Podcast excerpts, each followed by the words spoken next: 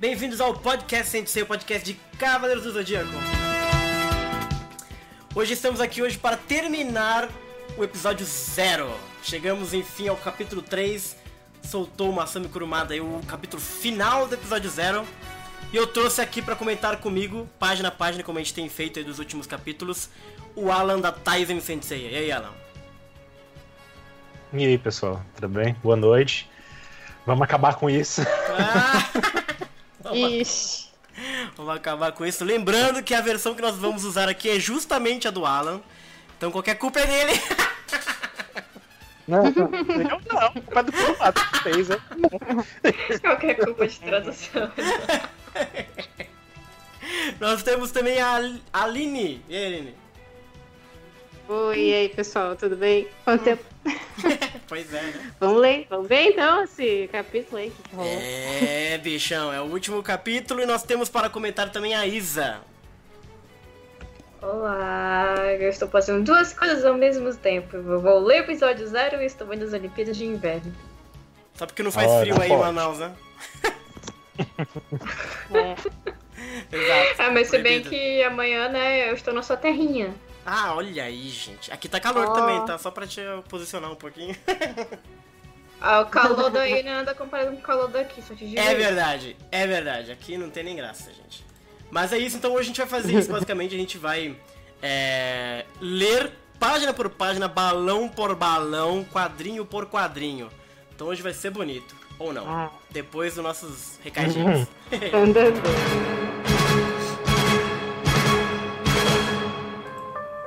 redes sociais, vamos falar aqui como é que você faz pra falar com a gente nas redes sociais.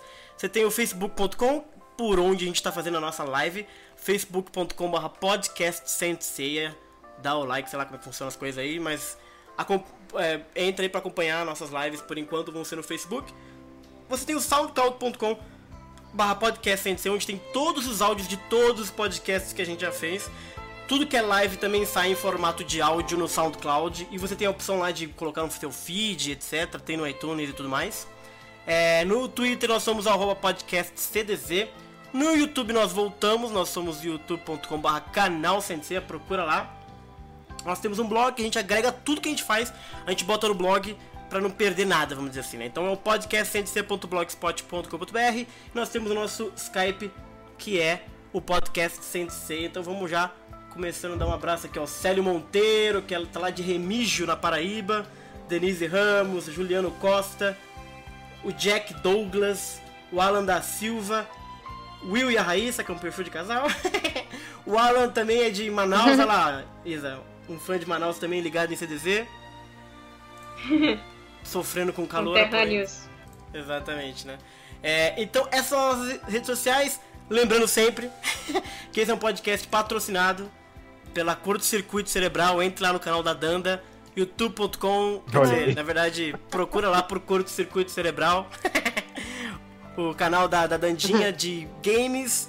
E é isso, deixa espaço. Se tem algum merchan que querem fazer, essa é a hora. Essa é a hora dos recadinhos. Eu não tenho recadinho nenhum, gente. Esse é o único recado que eu tenho. Quer fazer um merchan, Yala? Ah, Faz um merchan aí, tá. pô. Não, Só mesmo. Qualquer. As novidades eu tô postando lá na Tizen sempre, né? Aham. E, e também tem meu canal do, do YouTube, que é o canal Axia, mas lá é pra colocar várias coisas, apesar de que tem mais coisas de cavaleiros que eu coloco, né? De Exato. produtos e tal, que eu compro e eu mostro e tal. Assim como o do canal do podcast Sensei também, né? Também Verdade. tem unboxing lá. Verdade, verdade. E aí, Aline, quer indicar alguma Inclusive- coisa? Sacanagem. Eu, Ah, Eu? quem ainda não. Quem ainda não viu, vai no canal do podcast que tem um unboxing do Omelette Box, pra quem quer saber Verdade. mais vale a pena comprar. Né? Enfim. verdade, eu fiz o unboxing. Cara, foi muito engraçado porque eu fiz o unboxing e aquele negocinho de feltro que vem, cara, impressionante. Subiu um poeirão na hora. E eu fiquei o vídeo inteiro fungando com aquela porcaria. Comecei super bem o vídeo. Aí você pode ver no vídeo, a partir do momento que eu tirei aquilo, a foi a fungaiada até o final do vídeo. Aí, Eu Omelete, vamos pensei nisso quando eu abriu, mas eu fiquei pensando, será que foi isso? Aquilo que. Foi, cara, foi exatamente aquilo. Tava super bem antes. foi abrir aquilo que deu tudo ruim. Mas é isso, gente. É, Isaline, quer indicar alguma coisa? Quer indicar uma- alguma coisa pro pessoal? Acho que não, tá, tá de boas. Isa, aproveita o espaço. Isa. O que, que tá tendo de bom aí na Olimpíada? Ah, Bom, até agora é só patinação feminina e quem eu quero ver tá do último grupo, então eu tô de boas aqui no mudo esperando as russas aparecerem. Olha lá, hein, meu. Tá prestando atenção no, no- no negócio aqui, hein? É, mas eu preciso ver alguma coisa bonita hoje, né? Que isso, não começa assim. É. Mandar um abraço aqui pro Will e a Raíssa que são de Natal. E o outro abraço pra Recife aí do Val Albino. Sejam bem-vindos ao podcast. E vamos direto então pra esse assunto pra ver se é bom ou não.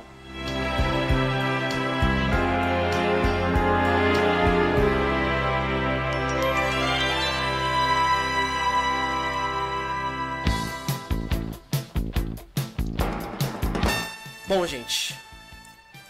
Previamente, em episódio 0, capítulo 2. Ah, como é que eu vou explicar isso? Basicamente, o Ayorus fugiu, né? A gente vê ele fugindo. Ele enfrentou a Afrodite, ele enfrentou o Shura, né? E aí ele escapou e a gente acha que ele vai encontrar com Máscara da Morte, porque são os únicos que estão ali é, presentes no santuário. Então é isso, é o, é o Ayorus fugido. né? Ele escreveu lá o, o testamento dele e continuou descendo as 12 casas. Então foi aí que a gente parou no último capítulo. Então é aqui que a gente vai no próximo capítulo. Aline, acho que você não participou dos, outros- dos outros podcasts com a gente, né? Acho que só do primeiro capítulo. Do primeiro capítulo. O que, que você achou do segundo capítulo? É. Segundo, é aquela coisa. tipo, achei legal por ter as técnicas novas, mas, Uhum. cara, tem algumas coisas que, tipo.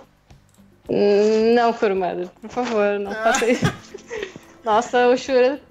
Ele detonou o Shura a partir do capítulo anterior. É, Só difícil. Piorou a situação. Pobre Shura. O homem pra sofrer na mão do, de Sensei. É, então é isso, nós paramos lá. Espero que vocês tenham acesso aí ao, ao, ao- ao mangá. Se não tiverem, entre na Taizen Sensei, que lá tem o- as páginas todas do capítulo, de todos os capítulos. E, e é essa versão que a gente vai usar aqui em diante, certo? Todo mundo pronto? Todo mundo pronto para essa grande viagem? São 20 páginas de pura emoção. 24. Ai, meu Deus do céu. Então bora.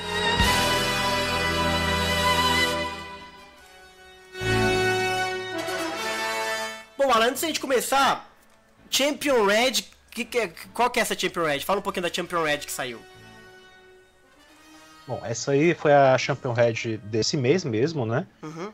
Foi publicado no dia 19 de fevereiro. Né? Boa. Ela foi oficialmente publicada, né, dia 19 e tal, então a gente trouxe basicamente, né, junto com a publicação lá do Japão, né, apesar de algumas alguns japoneses terem acesso à revista antes, né, a gente basicamente saiu junto. Só saiu mais Uhum. cedo ainda, um pouquinho, com algumas horas, porque o meu editor foi assistir Pantera Negra justamente no dia, justamente Ah. ontem. Mas saiu, Mas tá né? Saiu- perdoado. Então, é é, legal. saiu. De qualquer forma, ele fez bem, né? Em ter assistir o, o filme, porque. É, melhor do que. Ai, meu Deus, eles começaram cedo. É, essa, essa revista, essa revista, essa revista, na verdade, além de É. trazer o final desse, desse capítulo, né? Ela também trouxe algumas coisas de Sentia Show e tal, que a gente vai comentar em outro Isso, podcast, boa. né? Em outro. Nós vamos fazer um, um CDZ News com todas as novidades que saíram do anime, etc. Mas hoje é focado só no, no, no episódio zero. Eu estrategicamente deixei as novidades boas depois desse episódio pra dar aquela, né? Aquela levantada no espírito.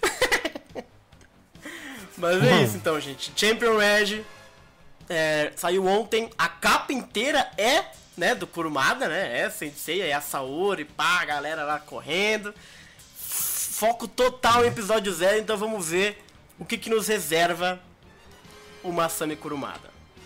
Ai, Jesus. ah. Começamos aqui então. ok, nós começamos aqui numa página muito bonita, colorida, bonita eu digo assim, colorida, né?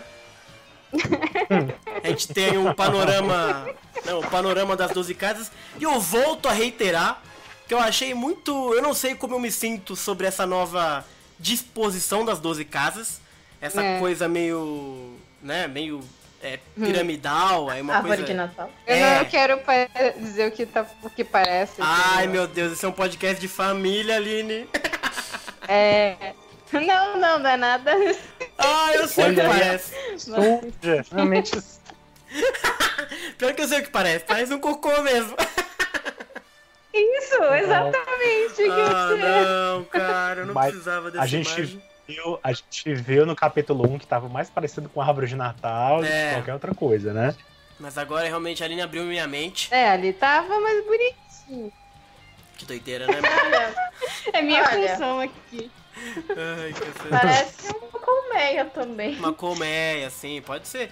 As É. interpretações aí são Ou um livres. sorvete. Exato. O Val Albino legal é parece um cupinzeiro. O legal é que essa, essa, essa imagem, essa imagem do, do. Essa imagem que a gente vê, né, dessa panorâmica do santuário e tal, né?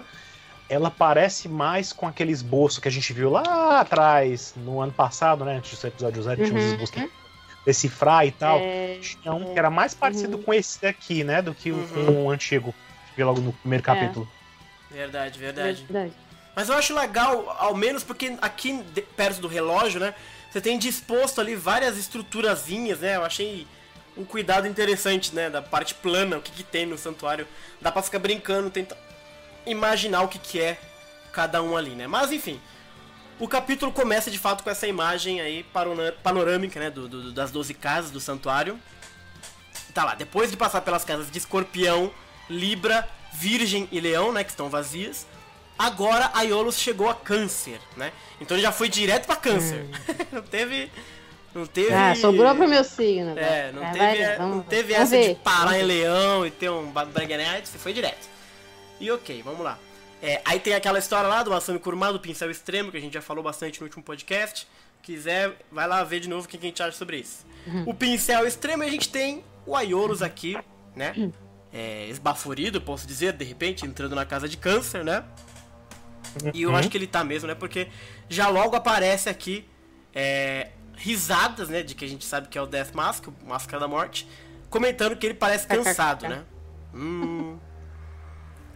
Ele tá cansado. Então a gente vai virar a página aqui, ó. Yolo está olhando. E logo demos logo de cara com Máscara da Morte, o Death Mask de câncer.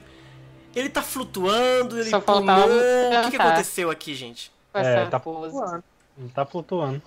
Ele tá flutuando então. Só faltava cantar. É, faltou cantar. Agora já tem uma coisa errada aí nessa cena aí. Eu, acho- eu- eu sei que muita gente. É, muita gente já começou a, a- a- reclamar, assim, a perceber, Hum. pelo que vem depois e tal, que o Death Mask tá meio engraçadão aí, né? Sei. Mas o que mais me chamou a atenção nessa cena foi que as cabeças dos mortos já estão na casa de câncer. É meio- Hum, Eu, eu sempre pensei. Eu sempre pensei que o Death Mask começou com esse hábito bizarro dele depois que, Uhum. né? Uhum. Depois que ele. Que, que a Atena. né, Depois que houve a traição do Saga e tudo mais, e que ele se sentiu confortável pra fazer o que ele queria, né? Uhum.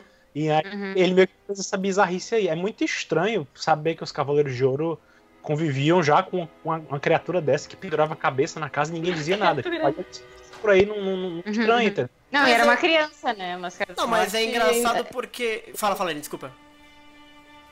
Não, é, ali ele parece ter, sei lá, um, também uns 13, mas o Máscara da Morte tem o quê? 9, 10 anos aqui.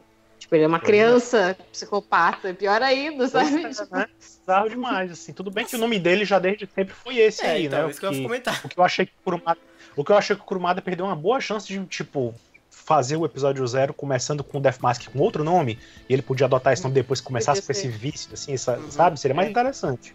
Mas, Mas o... ficou muito estranho, o cara já ser ser desde sempre. É, como, como o primeiro capítulo o pessoal já chamava ele de Death Mask, né? Inclusive ele já tinha até apelidinho diminutivo de Death, né? Eu entendo que ele realmente ele já fazia isso desde sempre, né? É... Mas Não, eu nunca é, isso é- pensei muito sobre isso, realmente. Já é retroativa. É uma É. crítica retroativa. O que é estranho, porque, tipo, ele podia ser o Death Mask porque faz isso no campo de batalha. Agora, Sim, sim, trazer sim. as cabeças pro santuário e pendurar assim, todo mundo saber que tá lá, é muito. Sabe? É, Ninguém comprou ele por isso. sim, sim, sim. É, É, que o né? histórico dos Cavaleiros de Ouro não é lá também muito assim. Se a gente pegar o pessoal do ND, né? Alguns tem, também tem alguns probleminhas. Assim. Mas o, Eu não a sei qual é gente... até hoje o critério de escolha. Assim, de- É, mas o, o que a gente entende daqui então é que toda essa coisa do, da máscara na, na casa de câncer é tudo meio que chancelado pelo próprio Xion, né? Porque não deu tempo dele fazer tudo isso Uhum. depois que o, Pois o é. Xion já meio que sabia, meu momento disso, né? E, enfim. Mas o que. Eu ia comentar alguma coisa dessa coisa do câncer. Ah, a idade, né? A a Aline falou da idade, etc. Mas o episódio zero parece que deu uma reticonizada nas idades desses personagens que sobraram. Né? Os, os menininhos estão tudo molequinho no primeiro capítulo, mas o Afrodite, o Death Mask e o Shura parece que ele deu uma levantada na idade deles. Então talvez aí ele tenha tido mais tempo de É. fazer missões já, pra, sei lá, ter matado essa galera toda e botar na casa de câncer, né? Mas não, É, continua de no, ver isso na prática. o dilema de, do câncer, né? fichinha. o dilema do Máscara da Morte ser como é, né? Ele já, já sempre existiu, né, na coisa antigamente, quando a gente viu o manga clássico e etc. Hoje ainda permanece e aumenta um pouco mais porque não só o Saga sabia, como o Xion aparentemente também, né, na gestão dele. o Máscara da Morte já era do jeito que ele era, né? Então é pra se pensar, mas é interess... eu acho interessante, mas não acho muito legal essa coisa do Máscara da Morte. Eu acho que já pode falar aqui, né? O, Alan comentou muito sobre como essa imagem remota, é, remonta um pouco o próprio Máscara da Morte do Lenda do Santuário, né? Do filme que ele canta, né? Faltou cantar porque de fato parece essa coisa meio. né? Sim. Essa coisa super engraçadinha. Ele, ele numa. po- Por que, que ele tá flutuando, afinal de contas? Não faz o menor sentido. é só porque o Assim, Kurumada eu acho quer que é pra- fazer uma graça, né? Aquela, eu acho que é pra, com a- eu acho que é pra combinar com aquela cena também do do, do Death Mask flutuando com o Shiryu no no, no, no, no Yomotsu, né? Que ele Sim. joga o Shiryu e tal. Ah, é verdade, é legal, é legal. Eu acho que é pra combinar com isso aí, de repente. Não Pra- só pra- nessa, mas a cena do. Sempre a- foi uma questão debatida entre muitos fãs, né? Se o É, Death Mask flutuava verdade. porque ele estava de espírito lá no Yomotsu, ou se é porque ele tinha esse poder mesmo de flutuar, sabe? Então. Uhum. E ele também flutua lá na cachoeira, na cachoeira de Rosan também, né? Mas é. Mas é. Mas se a gente é, pegar as duas cenas, né? é, e comparar, você vê que ele tá flutuando. O, o Máscara. Vou falar agora. Vou falar. Porque. O Máscara da Morte, você compara ele com o que era antigamente. Eu já disse isso em vários podcasts. é, tem essa mudança meio, meio editorial dele, assim, né? Ele era um personagem cruel, imponente até, com pensamentos até políticos, se você for pensar mais ou menos naquele discurso que ele dá com, com o Doku. Sim, É uma noção política sim. que você não tem um personagem sem ser que mais ou menos tem essa noção, sabe? O Saga mais ou menos tem assim a sua noção de, de política mesmo, sabe? De quem de repente é melhor pra governar, por exemplo. Mas o, o Máscara da Morte foi a pessoa que o Kurumada escolheu pra botar um discurso que você não vê ninguém tendo esse, esse tipo de, de, de- de noção da realidade, vamos dizer assim, entre os Cavaleiros de Ouro, né? E ele era cruel, ele, ele tinha uma imponência, né? Ele flutuava todo mauzão do caralho e tal. Ele botava medo, assim, né? E aí, desde o Sim. santuário, da Rádio Santuário, ele parece que ele virou o bobo da corte. Não só ele, na verdade. Eu tenho a impressão de que É. o Cavaleiro de Câncer, né? A partir do, do- da animação do Rádio Santuário. Não sei se no mangá é assim, porque eu não lembro a fase Santuário quando ele aparece. O Alan pode até relembrar. Mas a figura do Câncer mudou muito, sabe? Não é mais esse- aquele É. personagem que você levava a sério, que você tinha medo dele. Ele virou um bobo da corte, assim, sabe? Ele virou um, um- um bufão, um alívio cômico bizarro. Eu acho que o Kurumada meio que mirou no Coringa e acertou, sei lá, o Atim Espirro, sabe? Uma coisa assim. Ficou uma coisa Mas É. eu- boba, sabe? Sei lá. Eu acho que ele tá com a cabeça do Death 2 e botou ele em vez do. Tipo, acho que ele esqueceu do jeito que o Máscara da Morte seria, sabe? Mas assim, Sim. Não esqueceu porque esqueceu, mas. Uhum. É, Sabe? desde a saga de Hades, assim, de verdade, acho que o Death Mask tava mais assim, com esse tom meio. Já era uma coisa meio canastrão, assim, já não era mais. não- não- ele não tinha tanta, tanta. tanta. Eu acho que ele não tinha mais a mesma imponência desde a saga de Hades, sinceramente. É, eu, né? não- É. eu, eu já tinha essa impressão, né? Não sei se a galera concorda Sim. também, mas. Lógico que depois ele mudou totalmente, né? Agora, desde. desde é, já piorou a coisa toda. É, ele virou o próprio bobo da É. corte, que ele fala as coisas e ninguém liga porque ele tá dizendo, porque ele é, o, ele é o bobo da corte, é essa a função de um bobo da corte. É ele poder falar as coisas que ninguém pode, mas também ninguém dá muito valor, assim, sabe? Porque ele é só um, um bobalhão, assim. E eu acho uma, uma pena, mesmo que eu goste do que o Soul of Gold fez com esse conceito, né, do mundano, do, do, do- do mais bobalhão, etc. Eu até acho muito bonito o que Soul of Gold fez, mas eu ainda assim, até porque eu acho Death Toll esquisitíssimo, o Money Gold as pessoas gostam muito, mas também é um câncer meio bobo da corte, que eu não gosto. Eu ainda prefiro a coisa cruel, assassina, porque dá esse conflito. Como pode um cara desse ser, né? E o cara é um bobo da corte, eu não sei. Diga aí, Isa, você ia dizer alguma coisa? Ah, eu só ia comentar que a, a Elaine Campos disse que no Next Dimension já tinha as cabeças na casa de câncer. Uhum. É, bom ponto. É, até por isso, por isso que eu tava dizendo, porque o, o Death Toll, ele tem umas, já tinha umas né, uh, maneiras de ser mais ou menos como o Máscara da Morte é, e, tipo, Claro, ele não é aparentemente é. é um cara cruel como o Máscara da Morte é. Ele até ele ajuda no fim, tu vê, percebe que ele até fez algumas coisas assim boas, mas o Máscara da Morte ele sempre levou isso para um lado mais, uh, digamos, para aumentar, digamos, a imagem dele, assim. Uhum. Tudo bem, então é no, no, ca no, no caso meio que tipo, qual que seria a lógica é, de, ah, tudo bem, já tinha as cabeças na casa de câncer por causa do Deftol. Então a lógica seria, já que o Máscara da Morte também, tipo, ele mesmo se gaba dizendo que foram cabeças de é, pessoas verdade, que ele né? matou. Então, no caso, ele. A lógica seria, ele resolveu continuar Uh, tipo, legado, essa né? tradição, essa tradição da casa de câncer. Ou ou, sei lá, ou simplesmente o Kurumada apenas quis deixar as cabeças porque achou que combinaria do mesmo jeito. É, eu hum. acho que ele não é tinha que... muita escolha, né? Porque no mangá clássico já se estabeleceu que o Death Mask, o nome dele era porque tinha máscaras da morte na casa de câncer, né? Então se ele já é chamado de Death Mask, não faria sentido chegar na casa de câncer e não ter máscara nenhuma. É claro que a gente pode é, tentar extrapolar no Next Dimension, que tem o Death Toll, etc. Mas mesmo dentro do, do, do mundinho do, do, clássico, assim, desse período dos 13 anos do Aiolos, o Death Mask já tinha isso, né? É claro que se a gente tentar linkar uma obra com a outra, aí a gente entra num mundo diverso de, de possibilidades, e essa é uma boa possibilidade. Ele continua o legado do, do, do, do, Como é que chama em português o Death Toll? É o cobrador de, da morte, não? Uma parada assim? Não sei. É, eu não ainda chutaria não uhum. chutar assim no sentido de pensar qualquer coisa, mas. Uh, bom, a técnica de câncer tá ligada. Sempre tá ligada à questão de, dos mortos, do Yomotsu. Então sim, eu acho sim. que, querendo ou não, a caça de câncer ela, ela tem esse. Vamos dizer, esses miasmas, esse estigma. É, e verdade. ela, Aspecto tipo, macabro. É como se fossem espíritos errantes dentro de um lugar, entendeu? Porque eles estão ali, eles estão sabe? É, faz sentido. Eu gosto dessa ideia. Perturbação espiritual. Tem, tem, poucas ideias que eu gosto de sentir dessa coisa meio circular, né? Ah, que aconteceu no passado, acontece depois no futuro. Eu acho muito. pouquíssima coisa eu acho legal disso. Eu acho que limita muito. Mas essa é uma que eu acho bacana. A coisa da casa de câncer ser um lugar, meu, macumbado demais. Macumbado não, porque Isso. Uhum. Mas uma coisa que realmente tem miasmas, tem, uhum. tem sabe, um, um, pesado, uma, coisa, uma ligação uhum. muito forte com a morte, né? Até porque câncer tem aquela coisa do ser uhum. da constelação chinesa. Então faz sentido é. que a é. casa de câncer Sim. seja de fato um lugar. Uhum. É, ah, um lugar terrível, assim, né?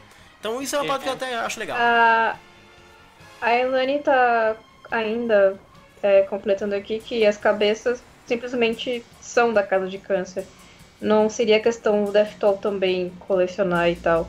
Porque, segundo ela, ele só lida com caixões, então as cabeças já são da casa de câncer. É, Pelo menos no Next Dimension, né? Então. É, aqui nesse caso não explica Bom, nada. Aí, então, aí aparece máscaras.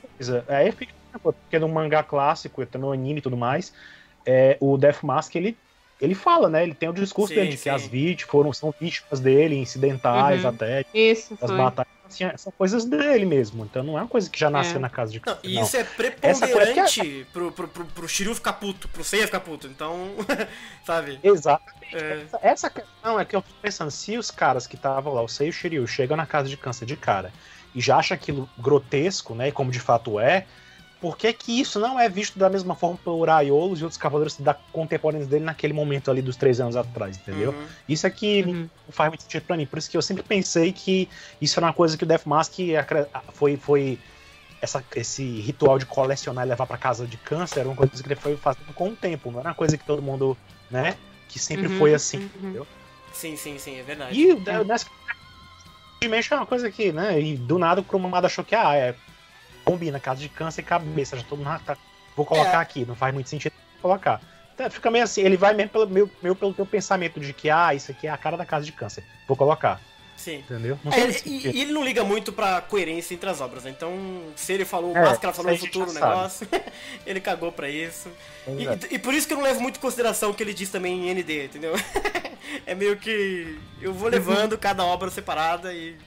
E sei lá, eu tento me, me virar assim. É aberto a interpretações e formulações de teorias por Exato. parte dos fãs. É. É, eu acho.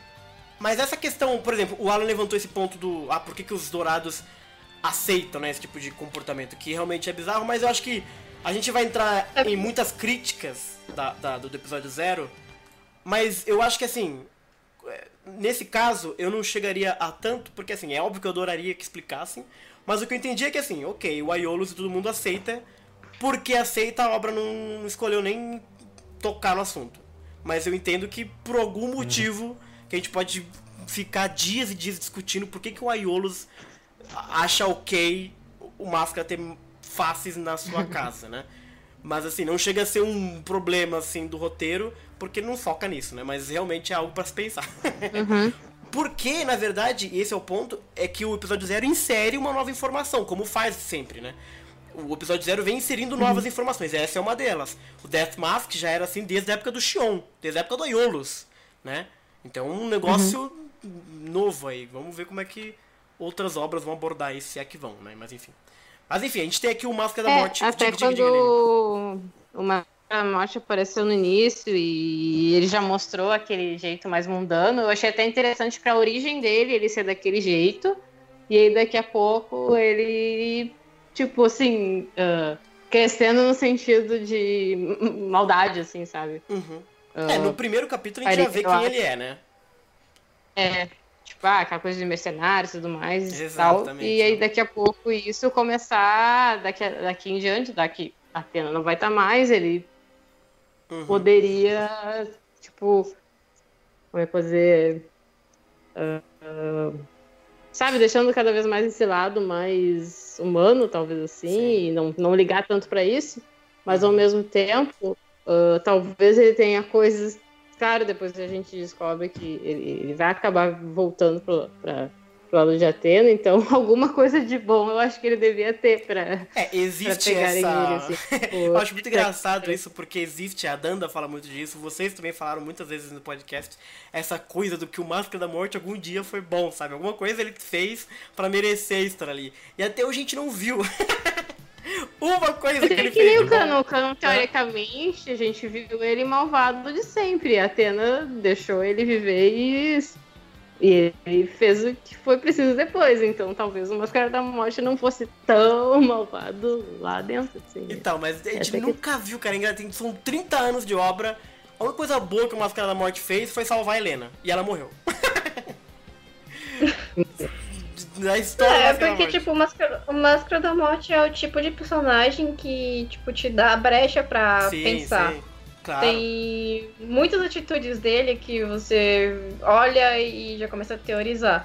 Uhum. Por exemplo, é, tipo, uma das coisas que me deixava é, pensando muito na concepção dele é o fato de, de no mangá ele ter cabelo, assim, prateado, grisalho. Uhum. E quando a pessoa passa, passa por uma situação muito traumatizante, muito estressante, o cabelo dela embranquece, não importa a idade dela. Uhum.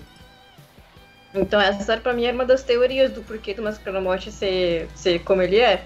Tipo, Sim. algum trauma, alguma situação muito ruim da vida dele. E não é que ele seja puramente mal, mas ele age porque a vida ensinou ele a ser assim, sabe? É, É, então, é uma boa teoria, só que a gente nunca viu a obra se debruçar sobre isso. Nem que seja mínima, assim, sabe? é.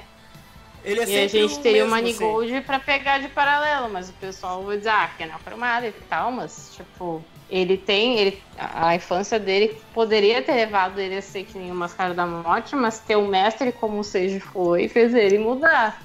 Então, É, Eu, tu- eu acho ter- que assim, ó, fundo- o Máscara da Morte é alguém que lida com espíritos, então, tipo, não é um negócio que qualquer um consegue manter É. a sanidade assim facilmente, sabe? Então, pode ter um que nisso também, sabe? Tipo, Sim. São sempre boas teorias, mas nunca Entendeu? há vestígios dela em lugar nenhum, assim, na obra, né? Esse que é engraçado. É. O- Ele, É. ele é simplesmente. Ele é sempre, boa- simplesmente.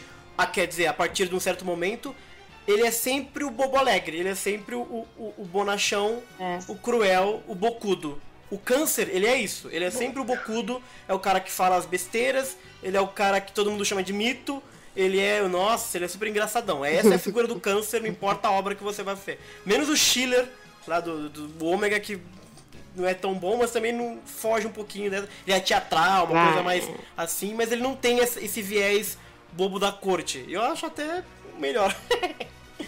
mas enfim, né? Tem esse Eu acho câncer que, aí. eu acho que boa parte da frustração que veio junto com o episódio zero talvez seja porque, no fundo, a gente queria que essas, essas perguntas fossem respondidas. Por exemplo, é, por exemplo, do passado dos Cavaleiros de Ouro, que eu acho que é uma coisa que todo mundo, em geral, quer saber. Uhum. E pelo menos eu, no fundo, queria que fosse algo do tipo. E acabou não sendo. É, não foi. Não foi. Certeza que não foi. Eles apenas estão ali do- da forma que é e a gente tem que aceitar eles da, da forma que são, né? É, mas vol- de- é, voltando aqui pro mangá, então a gente tem aqui o, o Máscara da Morte flutuando, fazendo poses. é, e, e ele comenta, né, que o, o Aiolos já tomou as rosas do Afro, a Excalibur do Shura deixou ele em pedaços, que já falta pouco para ele entrar no, ca- no caixão. E o Aiolos argumenta com ele, chama ele de Death, né? Então rola uma intimidade. E pergunta se ele pode fingir que não viu e não ficar no caminho. Que é, é curioso, é curioso se debruçar sobre isso, né? Porque quer dizer que o Aiolos meio que conhece, né? É, meio que Uhum. conhece quem é o Máscara da Morte, de repente ele pode simplesmente fingir que não viu Sim. e deixar passar, sabe? Faz parte de uma Hum. personalidade dele, né? Mas o Máscara da Morte diz que não, pra ficar no caminho. E ele pergunta se quem tá sequestrando é a Atena. O Aiolos diz que existe uma razão pra pra isso, ele quer explicar. Só que o Máscara da Morte interrompe e diz: O que, que você vai me dar? Né? E ele comenta, o Aiolos fica maluco da vida, diz que. O Máscara da Morte diz que não vai deixar ele passar de graça, tá pedindo demais. Aí o Aiolos fica pistola Uhum. e pergunta se isso é digno de um cavaleiro de Atena. E o Máscara da Morte diz que acabou a negociação. Aí a gente começa a entrar num, num viés é, muito complicado aqui, porque a gente tem, primeiro, eu acho que é, Uhum. o, o Máscara da Morte é curioso, porque no capítulo primeiro ele já diz que ele não faz nada de graça, né? Que ele já é um mercenário, que ele já é daquela forma. Então eu acho curioso como o Kurumada mantém a coerência nisso. Eu não gosto, mas o Kurumada foi coerente com o que ele definiu no primeiro capítulo. Diferente de um outro personagem, que a gente lascou o pau nele no último capítulo, e o Kurumada simplesmente desencanou. Mas o Máscara ele decidiu manter é, esse viés dele, o que faz sentido, porque ele apresentou por que, que ele diria aquilo, se você não vai aproveitar depois, seria muito aleatório, né? Mas aí, aí o Aiolos é, fala que ele é um desgraçado e pergunta se é digno de um cavaleiro de Atena. É só agora, Aiolos, que você viu que ele não é digno de ser um cavaleiro de Atena? Sabe? É, então. Caraca. Pois é. Não, e outra coisa. Ele ele- ia se aproveitar disso pra passar. ele- fazer exatamente. Aline. Ele tentou se aproveitar, né? Da indignidade dele, de uma certa forma, que é deixar alguém passar, fingir que não É. viu, e aí ele não deixa, ele mete essa que não é digno. O Aiolos também tá de sacanagem. Pois é. né? É... Mas é isso basicamente que acontece. É esquisito. Mas ainda tá naquele. naquele limbo que eu digo. que eu acho que o Kurumada não desenvolve nada. Fica muito superficial e, e os personagens mudam muito ra- rapidamente, né? Mas eu achei um ponto positivo ele ter mantido o Máscara da Morte coerente com o que ele apresentou no primeiro capítulo. Embora eu não goste, aí é questão de gosto, desse tipo de câncer bobo da corte. Eu não gosto, nenhum câncer que é bobo da corte eu engulo, porque eu acho eles muito chatos. Todos eles. Vol hashtag volta a Máscara da Morte Cruel. É. Jamais voltará. Alan, você tá falando aí ou você tá mutado? Tá quieto, cara. Você tá gostando, é isso? Pô, eu mutei, eu mutei. Eu deixei mutado e esqueci. Você tá gostando? Não, eu concordo com o que vocês estão falando aí e tá, tal. tudo bem. Por mim, nada a comentar nesse caso aí, tá? Justo. Cenas estão bem autoexplicativas mesmo. E aí ele usa o Sekshik Bekai né? Ele usa os ondas do inferno e manda o Aiolos, que tenta mandar para o outro mundo, né? E aí o Aiolos começa a ir pro outro mundo. que que é a cara dessa Atena bebê, gente? Aquela carinha parece. Puta carinha, que carinha que é essa, cara?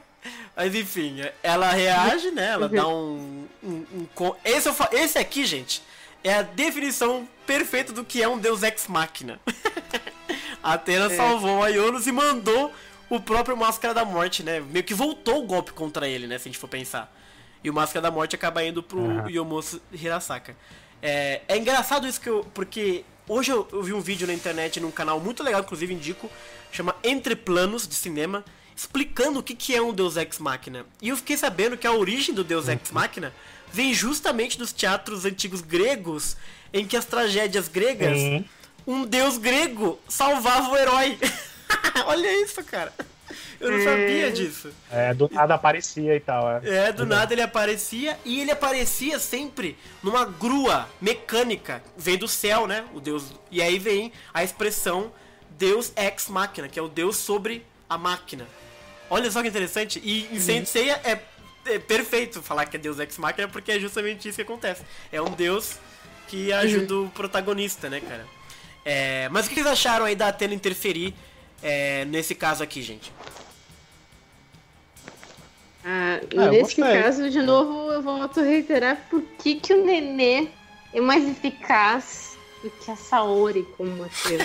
tipo assim, a personalidade Saori incomoda, tipo, né, parece que a Atena ela consegue exercer mais o domínio dela como deusa no bebê. Posso sabe? dar um, posso dar uma E a Saori ideia? demora pra começar a fazer isso. Posso dar uma ideia nisso? Agora que você falou isso, eu nunca tinha pensado sobre isso. Vou dar uma ideia. Essa Saori aqui, ela acabou de reencarnar. A Saori passou anos na criação humana. De repente pode ter diluído ela um pouco, sabe? Sei lá, inventei assim, sabe? De Tá, repente, mas pode- ela. sei lá. Pode, pode ser, mas fica, mas fica realmente estranho. Eu concordo É, com fica, a linha fica, nesse fica. ponto, porque Aham. é muito bizarro o fato do bebê conseguir repudiar a. Ele, ele ajudou o Aiolos contra a Excalibur no capítulo anterior. Verdade. Ela eh, mandou o Death Mask pro outro mundo sozinha aí, facilmente. E não conseguiu desviar de uma flecha lançada por um cavaleiro de prata. É muito. Né? Exato. É, e, e Conveniências do roteiro. Sim, sim. Mas de novo, né? Tem aquela coisa de que quando a Saori tomou aquela flechada no, no peito, até então a gente não tinha tido nenhum exemplo de que o- ela, formato bebê, ela era super poderosa. Ele só veio aparecer muito depois, né? Aquela coisa do cano e É, etc, sim. né? Então de repente curumada de novo, né? E mudando as coisas a, a seu bel prazer. E aí cria essas coisas que a gente fica se perguntando, né? Mas eu concordo com o Alan, eu gostei dessa coisa, dessa interferência da Atena, porque resolve muito rapidamente. É, é um dos ex máquina clássico de Sensei, mas a Atena é isso. É, mas é legal, né? Voltar contra ele, resolve o problema do Aiolos e ele consegue seguir em frente, né? Então, É. ponto pra Baby Atena aqui, gente. Esse cabelo da Baby Atena que é muito esquisito. Ele era tão bonitinho, É, cabelinho. o, o, o Paulo Albino tá, tava comentando aqui que ele acha que isso é são ações voluntárias do bebê. Uhum. né? É, pode ser também. É que o bebê faz uma cara tão de safado. Sabe? É, tipo, eu vou te agora, agora tu vai ver, sabe? Exato, Tipo, cara, é um- tentou Pois é, para- Que bebê tentou- que é esse, cara? Tão involuntário assim, parece que é meio de propósito mesmo. É, entendeu? exato. Porque assim, a forma com que o Kurumada escolheu dar É a face pro bebê é tipo que não é. é- Ele tá premeditado mesmo. não é engraçado isso. É, não, porque a, a impressão que me dá, eu, eu sempre me parece que no ND também tem bastante da- disso, Uhum. é que a Atena ela consegue exercer bem, ah, mesmo no corpo do bebê, o- os poderes dela. Entendeu? Ela- Ela tem essa, essa- esse. Por mais que seja um bebê, tipo, talvez não seja toda hora, mas é Uhum. bizarro porque parece que ela tem mais liberdade pra usar. Porque acho que talvez a Saori não tenha treinado, ninguém tenha dito pra ela como usar ou o que fazer, daí de repente isso né, prejudicou. Aham. Depois ela foi aprender um pouquinho. Mas é, ali, de repente, a Atena ainda não tá sem influência do que, né, da personalidade humana e ela ainda consegue fazer. é, o Renan nos comentários diz assim: leve em consideração que quando bebê a memória é uma coisa, e enquanto cresce as lembranças vão sumindo. Talvez seja por isso. E aí a Elaine completa. É, aí lembra que o que o bebê Atena salvou o canon também, né? Que eu achei, eu sempre achei Sim. super forte também. No, no, no mangá, assim, do nada. É. A, a, a bebê Atena tem essa, unipre, essa onisciência, sabe? Ela nem sabia do canon e salva, salvou o canon. Eu sempre achei a história muito, Mal contado. sabe, muito forçada. No, no mangá, no anime. É, pois é. É, isso aqui eu também. Mas o fato é que, de fato, a gente. Nossa, muito fato. É que o bebê Atena ela tem momentos realmente. E tem aquela velha história, né, de que um golpe lançado contra um deus sempre volta pra quem lançou. Só que a gente lembra que a Atena tomou uma flechada e a gente fica, né, Uhum. nu com a mão no bolso. Como é que a É. gente protege essa porra? É difícil, Kurumada bota uns dilemas pra gente, gente.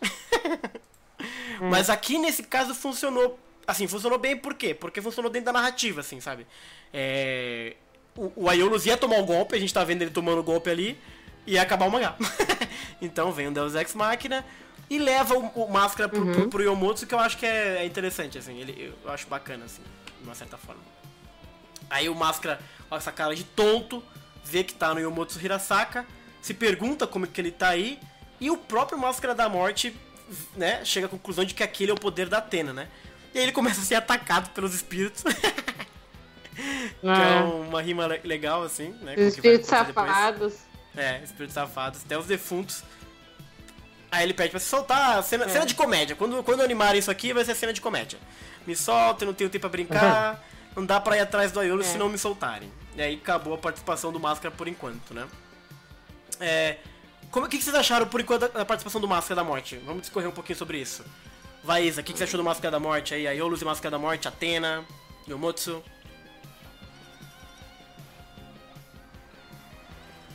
Isa cagou. Tá vendo? Isa? Patinação desencanou geral. Oi? Foi pro Tá vendo as russas? E esqueceu nós. Esqueceu o Marcelo da Morte só porque ele tá feio. Vai ter- Ah, tá, é porque a, a- eu tava, a, a moça do Cazaquistão era muito bonita, desculpa. É, assim, eu concordo com a, o que a Aline fa- falou sobre o bebê Atena, né? Uhum. Porém eu, porém, eu acho também plausível ela, como bebê, fazer essas, essas ações até involuntariamente. Porque, afinal de tudo, ela é uma deusa, então eu acho perfeitamente ok, mesmo que algumas vezes isso falhe terrivelmente no roteiro. Até mais por causa que, primeiro, a gente tem. é, a gente tem uma ação no presente e ela faz exatamente o contrário no passado, que ela poderia muito bem ter feito no presente. Se ela consegue fazer aquilo assim, ela poderia também fazer mais velha. Mas, enfim. Uhum. E É. tu. Diz, desculpa, fala. ah, Eu tô com vontade de passar, de passar uma máquina na cabeça da- desse bebê pra raspar esse cabelo, que tá muito feio. Ai, meu Deus do É céu. sério, tá, tá, tá, tá- tá muito, tá muito feio, tá muito feio. O cabelo da Saori não era assim, tá muito feio. É esquisito mesmo. Parece Ah, Alex Kidd, né? Pior, né? Não era mesmo. É porque Tinha não umas parece franjinhas, ela tinha uma franjinha. É, tinha franjinha, né? Ela tá Será ruim, que é outra Atena? Ah, tcharam! O cabelinho dela no, no- no- Até no manga clássico era diferente, era mais bonitinho, poxa. Sim, sim. Tá, tá, tá muito feio. Não, mas ela não tá com blush. Isso já é um ponto positivo. Ah, Eu nunca engoli aquele nenê já ser todo maquiado. Ah, Eu não é possível. A Afrodite foi lá e é- maquiou avacalhar o nenê, né? Não é possível. É bebê de anime. Bochechas coradas, que ele é Ah, saudável. Com blush, É. ótimo. Ah, Bebê de anime. Vai, fala, Aline, o que, que você achou É. da participação do Máscara da Morte nesse começo aqui com a Iolos, bebezinho antena? O que, que você achou? Então, meu signo, mais uma vez, Seu eu acho que signo. um dia eu quero descobrir se o Kurumada sofreu algum bullying, alguma coisa com o canceriano, ele deve ter uma mágoa profunda. Não é possível.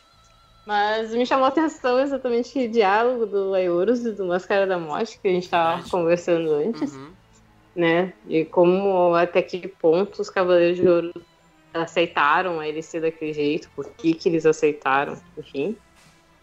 E ao mesmo tempo, tipo, a minha crítica não é nem o fato do Nenê fazer o que ele fez. Mas a Saori poder ser um pouco mais disso, assim. Tá, em outras obras até que ela tem um pouco disso, a gente já viu. Uhum. Mas a impressão que dá é que como neném ela, a Atena consegue ser mais eficiente. Enfim. É. Uh, e o Máscara da Morte é aquela coisa, a impressão que eu tenho, que parece que é o Death Tool no lugar do Máscara da Morte, desde o Uhum. início. É, tipo, início até nem tanto, mas agora, tipo, até nos desenhos que ele É, colocou com os exato, dentão e essa coisa meio feia, assim. É, Máscara da eu Morte não era assim, sabe? também. É, porque ele tá Scarface não era muito, muito mais caricato do que É. É ele foi né? apresentado pra, ele, do que ele foi apresentado pra gente antes. É, isso não é essencialmente um problema, porque tá, tudo bem, eu acho que é, é, é- é até normal usar ele como alívio cômico, só que aqui especificamente eu achei que foi um pouco exagerado demais. Uhum. É. Eu acho que E tu, que E ele não- Desculpa, fala, Lene. Não, porque é exatamente o que o Alan falou, tipo, parece que, ele- é, que vocês têm falado, parece que foi construído um outro personagem em cima do, do que a máscara, foi o Máscara da Morte no início, sabe? E, e eu gosto, eu gosto, eu gosto, eu gosto daquele Máscara da Morte. Eu gosto, na verdade, do Máscara da Morte, Exato, eu gostei né? em Soul Gold também. Mas isso me entristece, porque eu queria ver hum, alguma coisa melhor, tipo assim, porque a gente tá vendo que eles, ao mesmo tempo que eles protegem ela, eles. Eh, Tu não sabe qual é a real a intenção deles, se eles realmente se importam ou não, sabe? Com a Terra. Ficam Uhum. tudo muito. Sim, sim. Eu, eu acho que eu não tenho. O irônico. Eu acho que isso é uma coisa que ele pode muito bem ser. Ah, só que o problema. é Só completando o que eu tava falando antes, é que aí realmente ele tá muito caricato. Verdade. É, E tu, Alan, o que que você achou dessa participação na Casa de Câncer? Casa de Câncer como um todo, né? Não, assim, eu achei. Eu achei que foi só uma coisa que só fez depreciar mais o personagem. Eu acho que era desnecessário ter feito isso. Eu achei que tava dentro do personagem aquela coisa dele barganhar pra, pra, com a Iolos, né? Dizer que não ia deixar ele passar de graça, pedir alguma coisa em troca e tal. Isso, isso tudo bem, né? Essa parte aí. Mas é, esse, essa, essa coisa de- da forma como ele é retratado e tal, e essa questão que eu falei no começo da, da, da casa de câncer e tal, foram coisas que me incomodaram na participação dele como um todo, né? Uhum. No resto eu não estranhei tanto, eu achei exagerado, com certeza, essa coisa de caricatura do, do Death Mask, né? Mas como eu falei pra vocês, desde um bom tempo eu já notava É. que o Kurumada já não fazia mais ele como era antes também. Uhum. E assim, o anime, ele sempre deu um ar muito mais. Ele sempre deu um ar muito mais tenebroso e muito mais. é, como é que eu posso dizer? Mais sóbrio pro Death Mask do que qualquer outra coisa. Você pega as caras e bocas que o Death Mask faz no mangá e tal e compara com um anime, você tem muito mais medo do Death Mask no anime do que no, no, no- no mangá, né? Uhum. Então, uhum. você pega o Abel, por exemplo, até no filme do Abel, você vê que é, que é muito legal Nossa, também a verdade, participação verdade. e tal, enfim. É, Então, assim. E, e tem uma coisa também. Eu não sei se. se, se eu não sei, até agora não, não, não é o Death Mask não é meu personagem preferido mesmo também. Não é dos que eu gosto mais dos Cavaleiros de Ouro, né? Por vários motivos e tal. Ele nem é tão. Ele nem, nem mostrou tanto a que veio, assim, né? A, a gente. Eu esperava que de repente a gente soubesse mais alguma coisa do passado dele, algum momento e tal. Mas os outros mangás, né? Fora o, o, o mangá o Kumada, o Kumada fez Next Dimension, no clássico e tal. Os outros mangakas parece que trabalham muito melhor quando pegam o Death Mask, né? Pra, pra fazer alguma Uhum. coisa com ele. Sim. Então, assim, você vê a Sentia Show contrapondo com o Death Mask do clássico e tal, é outro, outro personagem Uhum. praticamente. É, outro personagem. Uhum. Então, assim, é- é- da- daí você tira, que parece que, que tem. um- Não tem um consenso, né? Entre, entre o, o Kurumada e os mangakas. O Kurumada tá remando contra a maré e o Kurumada acha que está agradando a galera. Não sei se é por causa do Death Toll e tal. Eu lembro que até tinha um- um- um- uma frase do. Tem um desses brindes que vieram com a Champion Red uma época, né? Em que o Kurumada fala, comentava sobre cada um dos Cavaleiros de Ouro, né? E aí ele dizia Uhum. que achava que, que com o Death Toll ele tava meio que se desculpando com os fãs pelo pouco, pelo pouco que ele tinha feito com o Death Mask no, no, no mangá clássico, né? Uhum. Ou seja, pra ele, e eu acho que muita gente até gosta do Death Toll, né? Não sei porquê, mas gostam. E agradou, né, a galera. É que É, até mas então o Deathtoll foi o mais. Tipo, antes de aparecer o. os, os, os últimos que apareceram, Escorpião, Aquário, ele era o mais original dentre, tipo, comparando com Caim e Abel, o o Deathtoll em relação ao Ox, tipo, eles são tipo, quase um, um clone do, do Saga, do Ayori e do Aldebaran. Pois é, é O até mais. é Deathtoll, ele era mais tolerável. diferente, ele é mais original em relação aos outros. Por isso É que... até mais tolerável o Deathtoll ser ser daquele jeito que ele sim, é, sim. que o Death Mask. O Death Mask a gente já tinha uma certa imagem dele do começo do clássico e tal, dele ser ameaçador e tal, dele ser o cara que é cruel e etc. E, mas apesar de que eu não gosto muito dessa imagem dele é, é, é, sendo cruel, não é, não é uma coisa que eu acho muito tolerável. Até alguém comentou no- no- nos comentários, né? Fez isso de que o, o Death Mask é uma personalidade, de personalidade cruel do jeito que ele é, às vezes é algo necessário e tal. Mas eu não concordo com isso, não. Eu acho que na Ordem de Atena, especialmente, isso não deveria ser tolerado Sim, sim. esse sim. tipo de mal necessário, entre aspas. Sem falar que o Death Mask também não fez grande coisa para mostrar tanta competência assim, né? Ele não teve nem muita chance de, de brilhar pra gente ver, ah, esse cara aqui, Uhum. tudo bem, ele, é, ele tem defeitos, mas ele faz alguma coisa, né? Ele fez alguma coisa e tal, entendeu? Então, eu não sei, não sei. É um personagem que no mangá é muito controverso pra mim. Não, não gosto dele muitos motivos, por muitos motivos. Boa. É, eu achei essa passagem da Boa. casa de câncer é passável, acho ok. Acho que o Kurumada mandou, mandou bem assim, no sentido. Não, não escorregou tanto assim. De novo, é coerente com o Máscara da Morte que ele quis fazer desde o começo. Eu não gosto, odeio desse, dessa escolha conceitual do câncer, como aparentemente todos partilhamos a mesma opinião. Mas é questão de gosto, né? Aí paciência, ele faz algo que eu não gosto, mas pelo menos tá coerente lá dentro do que ele estabeleceu no primeiro capítulo de quem seria o Death Mask. Deus Ex Machina a gente cansou de ver, então também tá ok. É, tem essa coisa aí do Aiolos meio mal resolvida, mas assim, dos males esse com certeza não é um dos, um dos piores. Nem sei se é um mal, acho que passou bem o Kurumada fez o mamão com açúcar aqui e só foi. Então tô, tô bem tranquilo com a casa de câncer. É, mas também não ajudou nada o Máscara da Morte, né? Mas enfim. Seguindo aqui, gente, nós viramos a página. Nós vemos que o Aiolos, claro, conseguiu escapar da casa de câncer, porque o Máscara foi pro Yomutsu, né?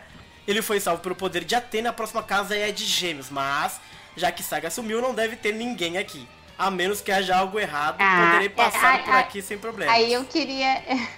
Ah. Aí eu já queria parar, tá? Aí eu já queria dar uma. Tipo assim, ele realmente não acha que o cara que ele viu é o Saga. Tipo, ele tá. Ah, ele viu que é uhum. parecido. Pois é, eu... Ele viu que é parecido e Verdade. ele não se convence que o cara que tava lá em cima era o Saga. é verdade, porque quando eu li eu pensei nisso. É porque se você parar pra pensar, assim, tem precedentes pra ele pensar dessa forma. Primeiro, ele nunca viu o Saga agir daquele jeito. Do nada o cara fica daquele jeito. O, o Aiolos teve muito mais. o- olha como é engraçado as coisas, como é Kurumada é irônico na- nas coisas dele. Uhum. O Aiolos teve muito mais. Muito mais. Ele teve muito mais bom senso com, em duvidar do Saga do que os outros duvidaram dele. Nenhum dos Cavaleiros de Ouro que ele encontrou Verdade. deu uma segunda chance de pensar. E o Aiolos, mesmo levando o golpe do cara, olhando pra cara do cara e vendo que era o cara, ele ainda dá o benefício da dúvida. Ele ainda pensa, mas será que era o Aiolos mesmo? Será que era o Saga mesmo? Será que era ele Uhum. mesmo? Verdade. Até, até agora, acredita que é o Saga. Né? Até então ele não acredita que é o Saga. Uhum. Tem precedente também, porque o fato de que ele também nunca viu, acho que nunca aconteceu na história de algum personagem mudar de cor de cabelo de repente assim. Verdade. Então, Uhum. eu acho que o cabelo, né, apesar da gente ver isso no episódio G, né? Não era tão Uhum. comum. Eu acho que não era tão comum um personagem vir pintar o cabelo assim, né? Então, Ainda mais, É, é- imagina a tinta que tem que usar pra pintar o cabelo do Saga, né? Ia ser um problema. É verdade. pois é, é então verdade. assim, ele, ele foi. Ele, bom senso, ele teve mais bom senso do que os outros estão tendo com ele, entendeu? Gostei de ver, É. Salvou o Kurumada. Aí sim. Salvou por uma. É, sei, pra mim isso é, se chama outra coisa. Ele, tá, ele, não, ele não quer enxergar. é, Não, mas eu comprei, de eu gostei. Eu pessoas, gostei, eu gostei principalmente da ideia É. de que o Aiolos tem mais bom senso que os outros. Eu gostei desse argumento do Alan, porque eu, o- se tem uma coisa que eu gosto do episódio zero, é como o Aiolos é um personagem legal, cara. Como ele é um cara que que quer conversar com as pessoas, sabe? Ele quer explicar, ele quer salvar, ele quer tentar, e ninguém dá ouvido pra ele, cara. Então eu gostei do Kurumada ter dado essa, essa personalidade pro Aiolos. Então eu compro, cara, gostei. É verdade, faz sentido isso. Não é, não é mal, não. É... Mas é isso, ele chega e ele dá de cara com a armadura de gêmeos. Inclusive eu achei muito bacana, porque alguém nos comentários do último. Enquanto a gente tava é, lendo o capítulo 2, ele falou que ia ter labirinto na casa de gêmeos, cara. E teve labirinto na casa de gêmeos, né? Ele vê que tem a armadura de gêmeos ali, Uhum. né? Ele se pergunta se estará esperando por Saga na casa desabitada. E aí tudo bem, não tem nada. E ele começa a correr. E cara, olha que ângulos é, interessantes, porque eu tenho pra mim que o Kurumada ele, ele não trabalha muito ângulo. Ele sempre faz ou de cima, ou close, ou de cima, ou close, ou de cima. o Kurumada é sempre esse. Aí aqui no labirinto, cara, ele botou um ao, ao contrário, uma diagonal. Kurumada se soltou. É um jeito de mostrar que a coisa tá distorcida. É um Sim, jeito diferente, né? De, de, de a Sim. gente ver isso, isso sendo mostrado. É. Porque eu não sei se. Não lembro se Next Dimension era algo, algo parecido. Mas no, no mangá e tal, no anime, você vê aquela coisa. Ela, que ela- eles corriam e ficava o. Preto e branco, né? o- e A luz. É, e mudando a preto e cor. branco. Pois é, é um jeito diferente. Eu achei legal essa parte, Achei essa página legal, aí. sim, é, eu achei bacana essa parte. É, De novo, mostra um Kurumada você não fazer. Acho que eu nunca vi o Kurumada desenhar alguém de ponta cabeça. eu achei curiosa a escolha dele aqui, achei criativa, não esperava o Kurumada fazer isso. Tá de parabéns. Mas a gente já vê ali atrás umas não é grande. distorções, né? Não, não é não grande. é assim, não. né? Vamos dar o. Dar, dar o Oscar pra ele. Tá vendo? Tá vendo? Mas, gente, no, no nível Kurumada, eu fiquei impressionado. Ah, meu Deus. É. Eu fiquei Ficou legal, impressionado, ficou legal. Sim. Distorção ali no fundo, pá. E o Aiolos, né, inocente, achando que logo ele estaria na saída. E é óbvio, né, que ele volta de novo pra frente da, da, da, da, da, da estátua. Da estátua não, do, do totem, né, de gêmeos. E é legal isso, né? Em vez de ele sair na, na frente da casa, aquela história toda lá, ele sempre volta né, na, na armadura de gêmeos. Achei bacana. Achei legal. Boa solução, Kurumada. Tá vendo? Tá me elogiando Kurumada, gente. e aí Elogia ele- muito, não, porque depois a coisa é, gola. não, é, a gente vai assoprando, a gente vai assoprando daqui a pouco, tio. e aí ele acha um absurdo ele tá de volta ao local de antes. E aí ele só pode ser o labirinto de gêmeos. Aí, porra, Yoro, se você já sabe que tem um labirinto na casa de gêmeos, tu deu uma bobeada aí de achar que ia ser tudo fácil, né? Mas enfim. É. E aí a gente vê aqui na estátua de Atena, né? O Saga continua lá, e aí tá dando risada, isso mesmo, está bem. E a gente vê é, que a voz que está falando, né, nos, nos balõezinhos mais ativos, né, mais violentos, vamos dizer assim, é o Saga ruim, né? Porque quem tá no comando do corpo, ali pelo que eu entendi do cabelo, é o Saga bom, é o Sim. Saga do bem. E a vozinha lá falando na cabeça dele, Saga, acaba com isso, não sei o que lá. A gente vê a mãozinha dele tremendo, manda Aiolo junto com a Atena. E ele manda mandar pra uma, uma dimensão diferente e ele manda pra uma outra dimensão, né? Então é engraçado você ver como o Saga Mal ele tem uma, uma, uma força muito expressiva no Saga Bom, né? Porque foi o Saga Bom que deu outra dimensão, né? Ele tremeu, tremeu, Sim. tremeu, mas deu a outra dimensão. Então, interessante. A gente vê lá o Aiolos viajando pelos planetas, igual o Chapolin, viajando, Uhum. quando de um cometa e desaparecendo, né?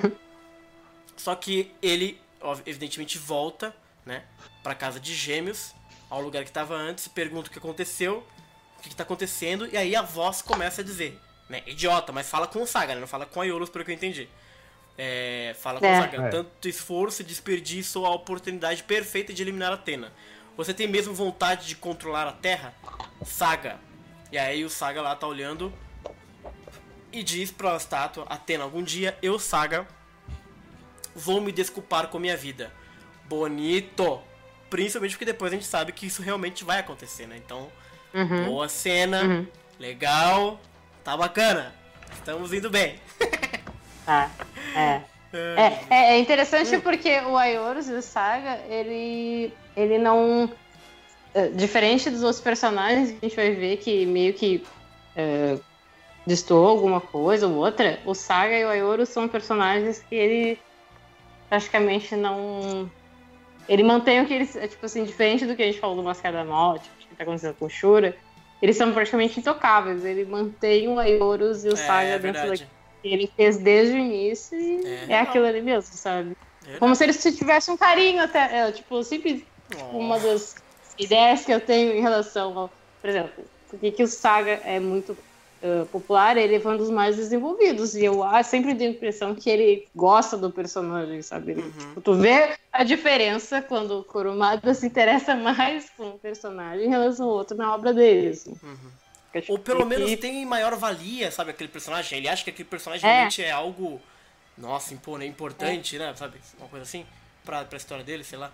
É, mas eu Uhum. gostei, é, faz sentido ali nisso, porque de fato, o Aiolos, e o- claro que o Aiolos a gente não sabia muito, assim, mas a gente vê que ele, ele deu pro Aiolos, como eu disse, eu elogiei durante os três capítulos, a forma como o Kurumada deu uma personalidade sapientíssima pro Aiolo, sabe? Um personagem, cara, irrepreensível. Claro que você tem ali a coisa do Máscara da Morte, que você pode de- de- debater, mas durante os eventos, ele é uma pessoa muito racional, muito crível, um personagem muito fácil de você torcer por ele, né? E o, e o Saga, dentro dos seus conflitos, ele realmente fez muito sentido do que ele sempre fez. E, e agora que você disse isso, eu tô repassando os Cavaleiros de Ouro e todos eles meio que passam por algumas mudanças mesmo, né? Esses são os dois mesmo que meio que ficam atrelados no que eles sempre foram. Não que mudança seja ruim, né? Mas esse aqui, de fato, são os dois que, de, de repente, porque são, são mais velhos, não sei. Enfim. Mas faz sentido o comentário mesmo. Aí tem essa cena, e a gente volta a ver o Santuário Cocô. E tem lá, atravessar as 12 casas, né? Lá o Aiolos, finalmente, agora a gente vai pro trecho final que o bagulho vai começar a ficar triste.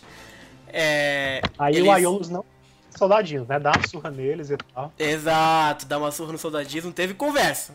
Chegou aqui, ou de repente ele tentou conversar também, né? Ele tentou conversar com todo mundo. Eu, eu- eu, posso imaginar que ele tentou conversar, foi a mesma coisa de sempre, ele, aí ele pode ir pra porrada. né? Mas ele bate nos soldadinhos rasos, Bondade, Ô, bondade é sua. bondade minha. É, não, isso é totalmente bondade minha. Mas o fato é que ele bateu nos, nos soldadinhos rasos, né? E ele chega numa bendita ponte. É a primeira vez que tem essa ponte, gente? Ou isso já foi mostrado alguma outra vez? Não, Primeira nunca teve vez. ponte assim.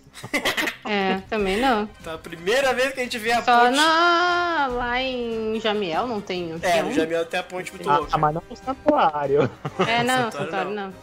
Essa realmente é a primeira ponte que tem. É a ponte do rio que Ah, cai. Eu acho que. Sabe onde Taca tem uma ponte? acho que no Sensia Online tem uma ponte também. Olha aí. É? Eu acho que tem naquela fase do, do- da perseguição. Tem uma parte que você vai pra uma ponte, acho. Acho, tô, tô de memória. Fala aí nos comentários. Mas enfim. Mas tem de ser online tem muita coisa que não tem no mangá. Ah, não. Mas, isso É... ah, mas aqui, Aquilo também tem um monte de coisa. Aqui também tem um monte de coisa que não tinha antes. então tem. Não, Ah. É canônico dentro do universo dele. O jogo é, É, é, o o canon de próprio dele. Exato, É. exatamente. É que é Mas o legal. fato é que ele chega numa ponte, né? A gente vê claramente que é uma ponte nojenta. As tábuas tudo espaçadas. Eu jamais atravessaria essa ponte, porque eu sou cagão pra cacete. Jamais ia atravessar isso. Mas enfim.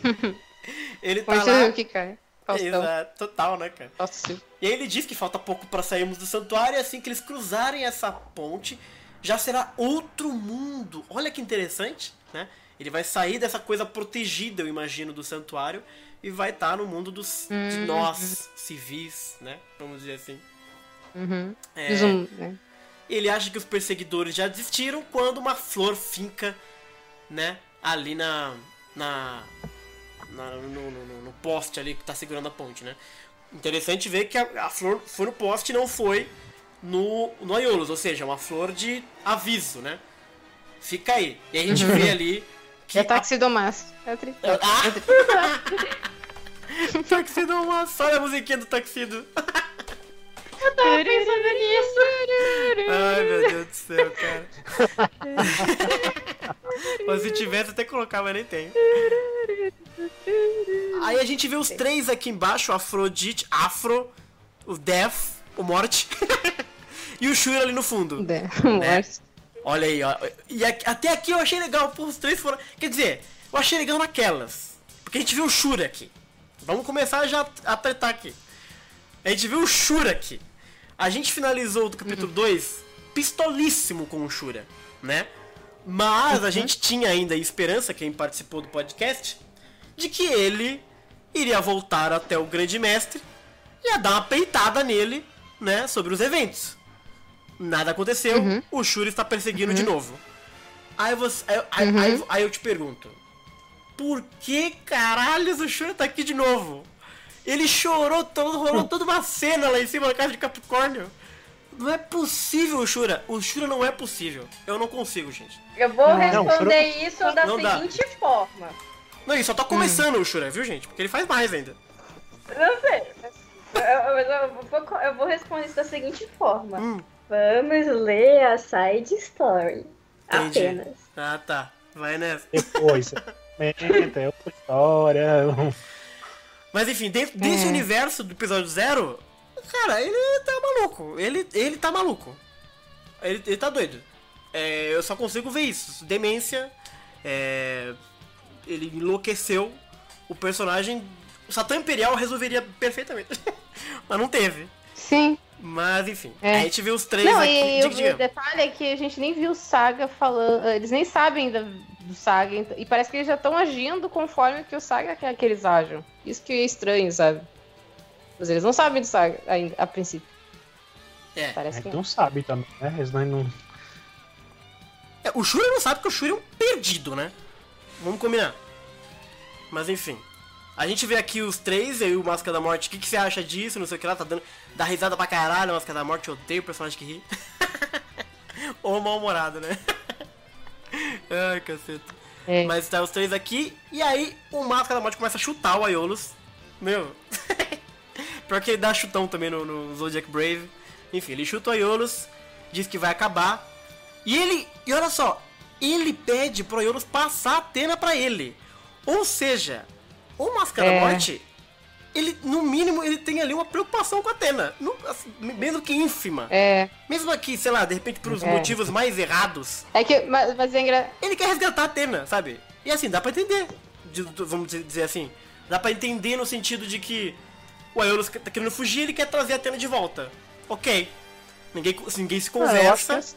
mas pelo menos ele quer. Eu achei interessante o Máscara É. se importar com a Atena. Eu não esperaria isso dele. Principalmente porque já mostrou, né? É, ele, é que ele se convenceu e foi, né? É, Diferente. verdade, ele viu o poder de Atena.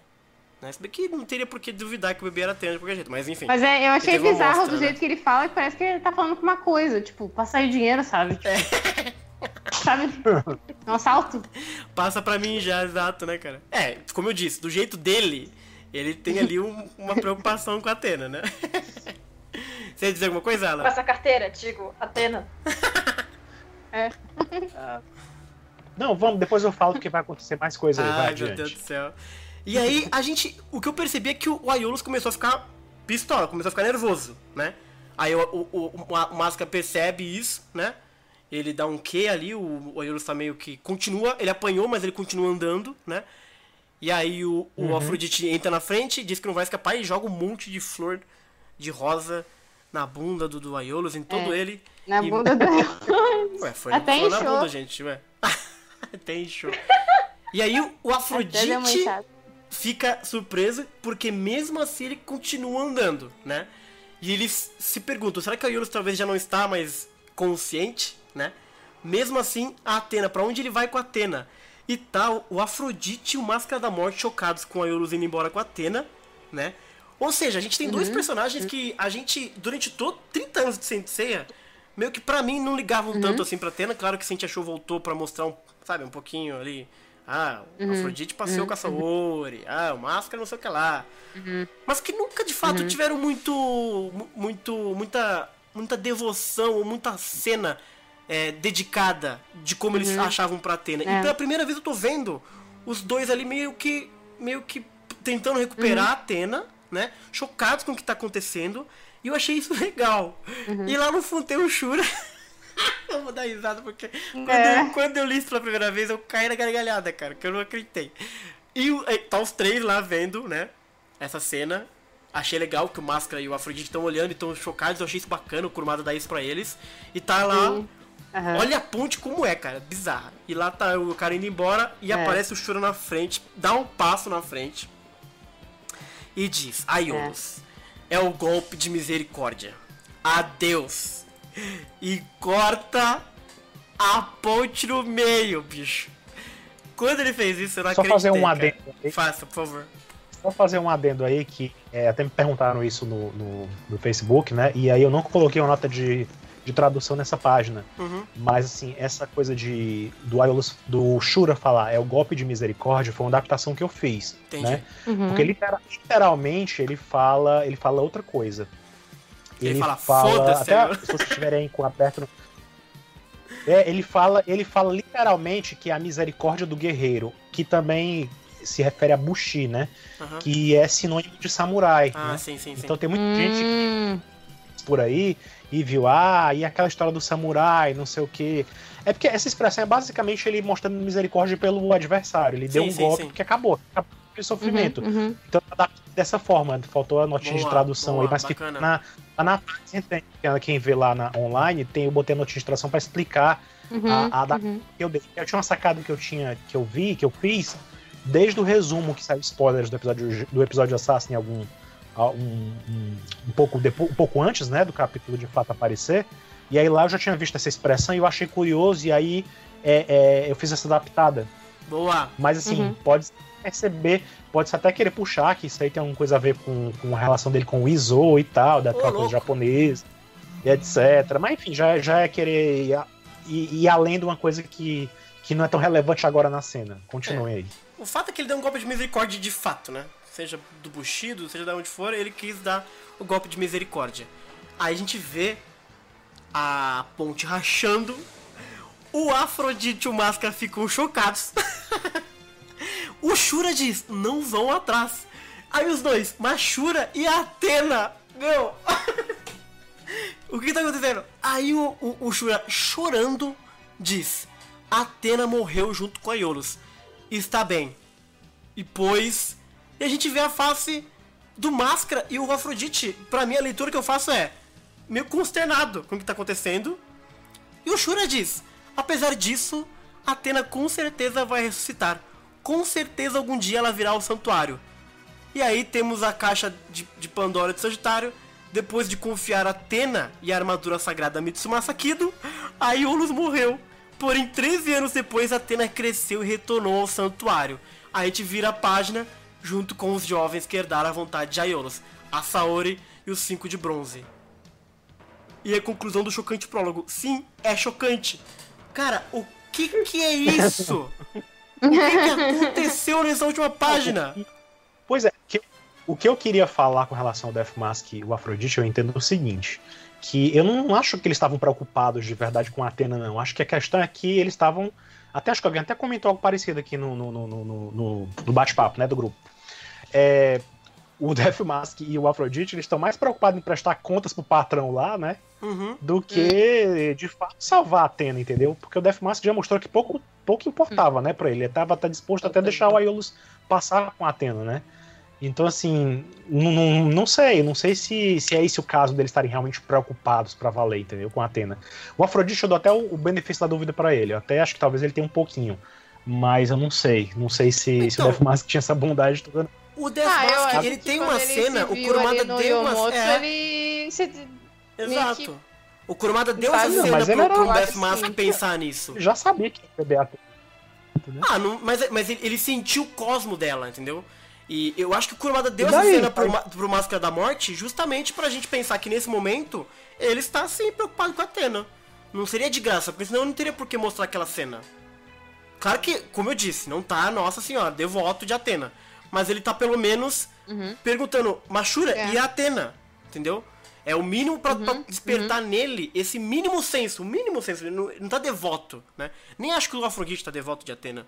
Mas eles sentiram isso, né? E eu acho que o mangá, pelo menos dentro da narrativa do que eu entendi do mangá, pelo menos ele deu essa cena pro, pro Afrodite, pro, pro, pro Máscara da Morte. E do jeito dele, ele, ele Não, foi pra- atrás, entendeu? Então eu, eu acho Não, que sim, pra mim foi eu só acho que sim.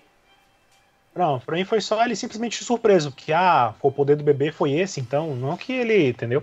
Não que ele, por causa disso, de repente fosse ter sensa- algum sentimento pela bebê Atena, porque a Atena mandou ele pro inferno, entendeu? Eu não sei se foi esse o caso, não. Não, entendeu? aí são leituras diferentes, mas o, o, o- louco Não. é o Shura. O Shura é louco. É, o que o X da questão dessa cena toda Uhum. é o Shura, porque É.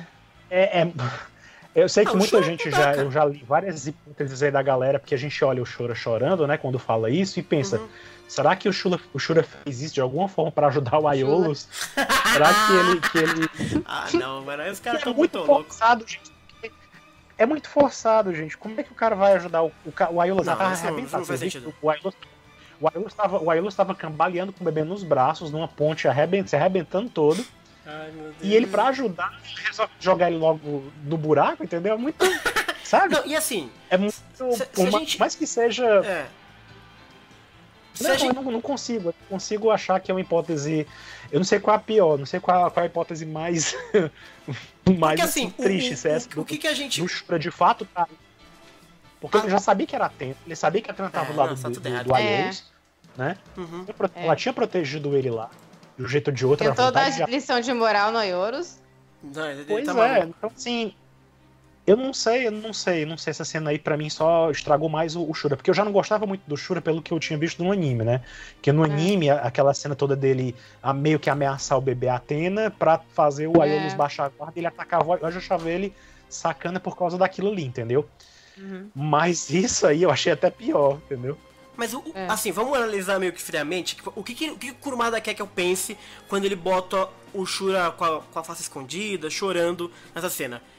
Eu entendo que o Kurumada quer que eu sinta que o Shura está sofrendo com o que ele fez, né? Ele tá sofrendo, tá chorando. É, é mais É, é isso que ele quer. possível que mesmo assim ele ainda lamenta, né? Ele Exato. lamenta o que aconteceu. Exatamente. O- Mas é assim, idiota. Essa Exatamente. Não, tudo bem, a Atena vai restaurar. É, não, Sabe? é- Parece que são É um argumento tão absurdo. mundo- A Atena tá na sua frente. Na sua frente. Aí você escolhe matar ela pra que ela volte depois, tipo. Que, que, que, que, pensa que, cara, o Shura não é possível, cara. É, é, O é, Shura não é possível. é. Eu achei É. que ele tinha alcançado o nível Aí é- máximo no último capítulo. Quer Agora ela- isso esse. pra defender. A Elaine postou aqui. Melhor nenhuma Atena do que uma. Melhor nenhuma Atena do, do, do que uma Atena do lado de Hades. Essa, isso aí é pra engraçado ainda. Essa... A Atena não ia ficar Nossa. Hades. É O verdade, ia né, acabar cara? do mesmo jeito, entendeu? Se a ideia, se a ideia era essa do Shura, não faz sentido. Melhor nenhuma Atena do que a Atena do lado de... Essa pira do Shura é muito boa, né, cara? Ele achar que o Raiolo vai vender pra. É o quê? No último capítulo, o Shura achava que o Aiolo estava fugindo com a Atena pra vender pro Hades, cara. Ah, não, sim. pai, me ajuda Ah, com Pois isso. é, aí- né? Contrabando. Se, ele, se ele achava que o Hades ia comprar a Atena cara é do, do, do que, é que o Aeolus ia entregar o Hades, a, a Atena pro Hades, e o Hades certamente né, ia matar a Atena, obviamente. Então, né, deixa. Eles, não, deixa, a Atena ressuscita depois. Podia ter dito isso logo lá antes, né? Cara, ele tá. O Shura tá maluco, velho. Sabe? Porque. Jesus! Só Jesus na causa. Primeiro a gente achou que ele ia. Ele teve uma cena bonita lá com. a- Bonita assim. O Kurumada desenhou bonita, né? Ele se despedindo. O Shura Uhum. aparentemente percebendo o que está acontecendo, né? A gente, pô, de Uhum. repente ele vai lá enfrentar o cara, né? Vai, vai perguntar, vai tomar um satã, vai voltar e tudo, sabe? Não, ele aparece aqui e, e, cara.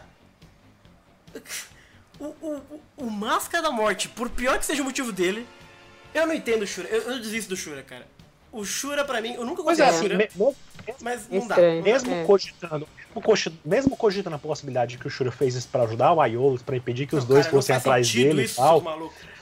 ainda assim não é, não é a pior decisão que se pode tomar. Por que, que ele logo, se ele queria fazer alguma coisa de fato, por que, que ele não se sacrifica, segurasse o Afrodite e o Death Mask e deixava o Aeolus ir embora? Uhum. Entendeu? Por coisa, mais que ele soubesse que não tá Cavaleiros de Ouro sozinho, era mais digno do que fazer isso com um amigo dele. Não era não? Não, e assim, é- você dizer que ele fez digo, isso pra ajudar o amigo pra- é a mesma, tem o mesmo valor do que você dizer que o Shura tava apaixonado pelo bebê Atena. O o que eu quero dizer com isso é que não faz sentido, porque não tem absolutamente nada dentro da narrativa do, do episódio zero que justifique. Tipo, acabou o mangá. Ele matou os dois. Não, e não só isso, ele, ele não só matou o Aiolos, ele deliberadamente matou a Atena. Vocês estão entendendo a loucura disso? Ele matou a Atena. Que ela, claro que não matou porque volta. Mas ele, Uhum, uhum. cara, eu não consigo. É, é, o Kurumada, ele, ele não entende. Eu não consigo, eu não consigo processar isso. Eu não consigo. Mas pelo Pois é, menos. mesmo- ah, Fala, fala, fala. Não, eu ia falar que pelo menos a gente entende o, o- um pouco mais da, da situação com o Mitsu Masakido, porque que o Raiolo Zagu some, né? Tipo, praticamente ele já tava morto. Era ele só a vontade dele que permitiu esperar um pouco até o Mitsu Masakido chegar e ele Uhum. evaporou, sabe? Sim, sim, sim. E assim, eu Pois até é, acho. assim, eu acho- Diga, Alan, desculpa. Não, essa lágrima do Shura é mais, é, como você falou, é mais a questão dele estar sentindo a perda do Aiolos do que, do que ele tá tramando um plano secreto de, ah, o Aiolos vai salvar é, com aquilo. Exato, exato. É a coisa do remorso, da misericórdia, sabe? Ele teve que fazer, mas ele não queria. ter- Sabe? E, e, assim, a história não fez o arco pra ele chegar até ali. Isso que é. Cara, o Shura tá de parabéns, Uhum. cara. Eu nunca vi nada assim. É, e assim, eu até acho bonito é, a transição que o que o Kurumada sugere entre da última página, a última página é bonita, sabe? Os jovens herdaram a coisa do Aiolos e vão voltar com o espírito Aiolos com a Atena. Isso é muito legal. Mas cara, até chegar ali, os caras estão tudo louco, os Cavaleiros de Ouro estão tudo louco.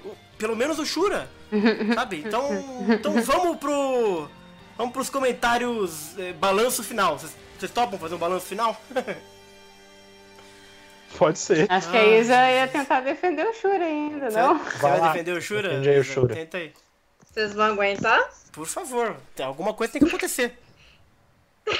Não, porque assim, Então. eu vou, eu vou falar do meu coração, Tá, assim, o Shura não tem uma obra de Sensei que eu gosto do Shura. Eu não gosto dele no mangá clássico, eu não gosto dele no anime, eu não Episódio gosto G, dele ele é no. Soul of Gold, eu ainda não vi no episódio G, eu não gosto da Legal. contrapartida dele também nos outros mangás derivados, sabe? Eu, eu definitivamente não gosto dele no episódio zero, eu não gosto dele no Sensei Online, eu não gosto dele em lugar nenhum. É impressionante o Shura. Ele tá de parabéns. Ele é- eu gosto do Kurumada que ele é coerente, pelo menos. O Shura é sempre chato. Eu até que gosto do Shura no episódio G Assassin, mas lá ele parece outro personagem É. também. Ele Entendi. parece o É. mesmo. Caraca, mano. Então. Vai, Elisa. Faz alguma Vai coisa. lá, pra Isa. gente. Então, o negócio todo é que o Shura, infelizmente, ele é um personagem picotado. Ah, porque ele tem Tem espada? um- Ah, ah, ah. Tem, tem um grande abismo entre o Shura do manga clássico e o Shura do anime. Uhum. Eu, particularmente, eu não gosto de como o Shura é introduzido no mangá clássico. Porque ele já chega falando, eu sou cavaleiro de ouro de Capricórnio e eu matei a Ioros. Pronto, ponto. Foi só isso. Foi só isso. Depois o que teve mais é além da luta, contra o Shiryu, foi na Sagueade, tá beleza. No anime ele já tem um pouquinho mais, sei lá, de, de, de consciência.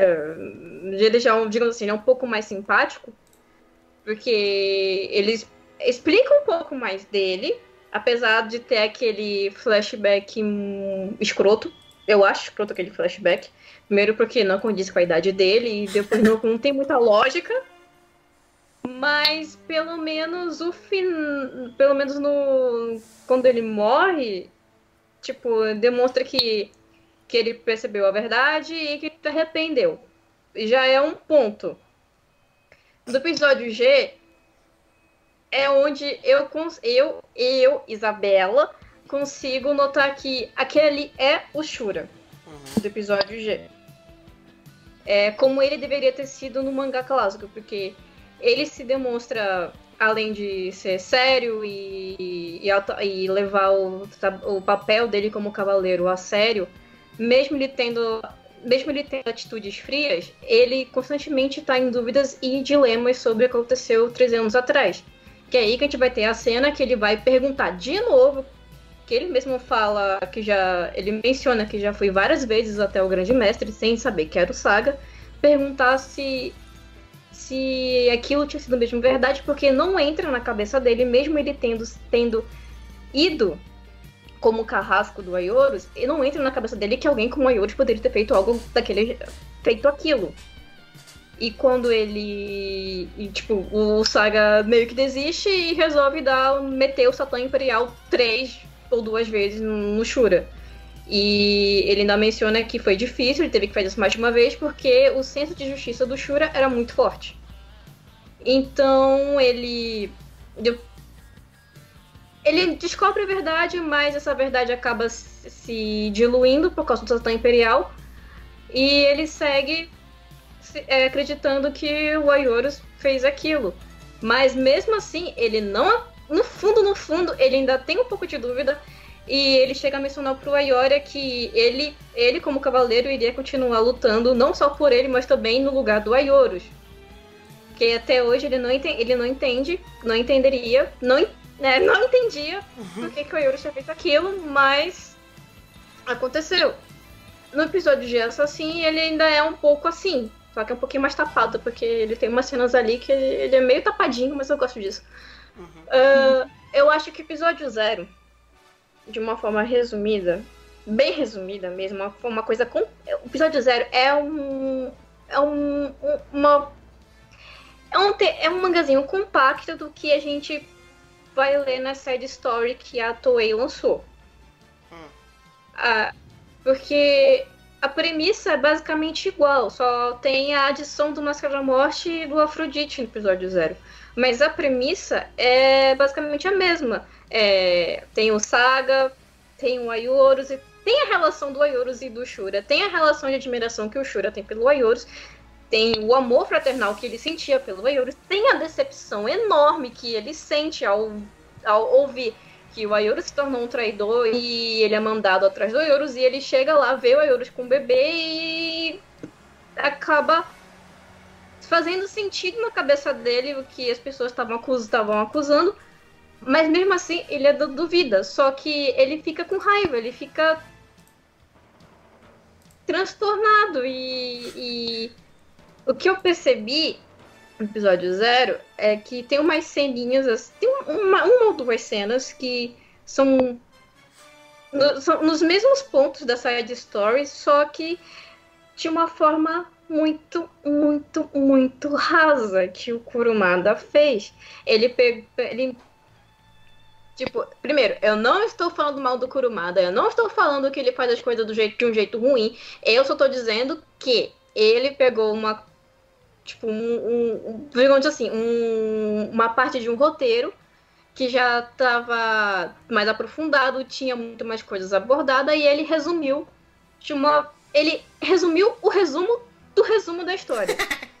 Sim. Uhum. Uhum. Pelo menos na questão Shura e Ayorus, porque tipo essa parte do essa cena do Shura chorando, porque ele deu o golpe final no, no Eurus, ou que ele tinha que dar o golpe final no Eurus. Eu, eu, tipo, eu confesso que eu fiquei um pouco feliz, porque condiz com que eu li na side story. E eu gosto muito daquela side story. Gosto muito, muito mesmo. E lá é mais aprofundado. Lá, tipo. É, é, você sente que o Shura tá frustrado lá. Eu sinto que o Shura tá frustrado, frustrado ali. E ele errou? Sim. Mas, tipo, ele era uma criança, então criança faz merda. E eu queria ter visto algo muito mais similar no episódio zero. Mas o Kurumada não ajudou de nenhum jeito. Ele não melhorou o Shura, ele só conseguiu deixar ele de forma mais rasa. Como. Ele, é como se ele pegasse o Shura do mangá clássico e só adicionasse essas duas cenas. E ia dar a mesma merda pra mim. Não, não consigo gostar do Shura do mangá clássico. Eu gosto do, de como o Okada fez, eu gosto de como a Timaki conseguiu trabalhar numa cena super curta, que, que o Alan sabe qual é. Uhum. E eu gosto até de como a Toei começou a trabalhar o Shura um pouquinho depois, até no episódio, até no, no Soul Gold eu gosto do de como fizeram. Porque eles consertaram na idade do Shura, obrigada, mas. Tipo. Eu, tipo, eu consigo pegar tudo isso aqui do episódio zero e salvar.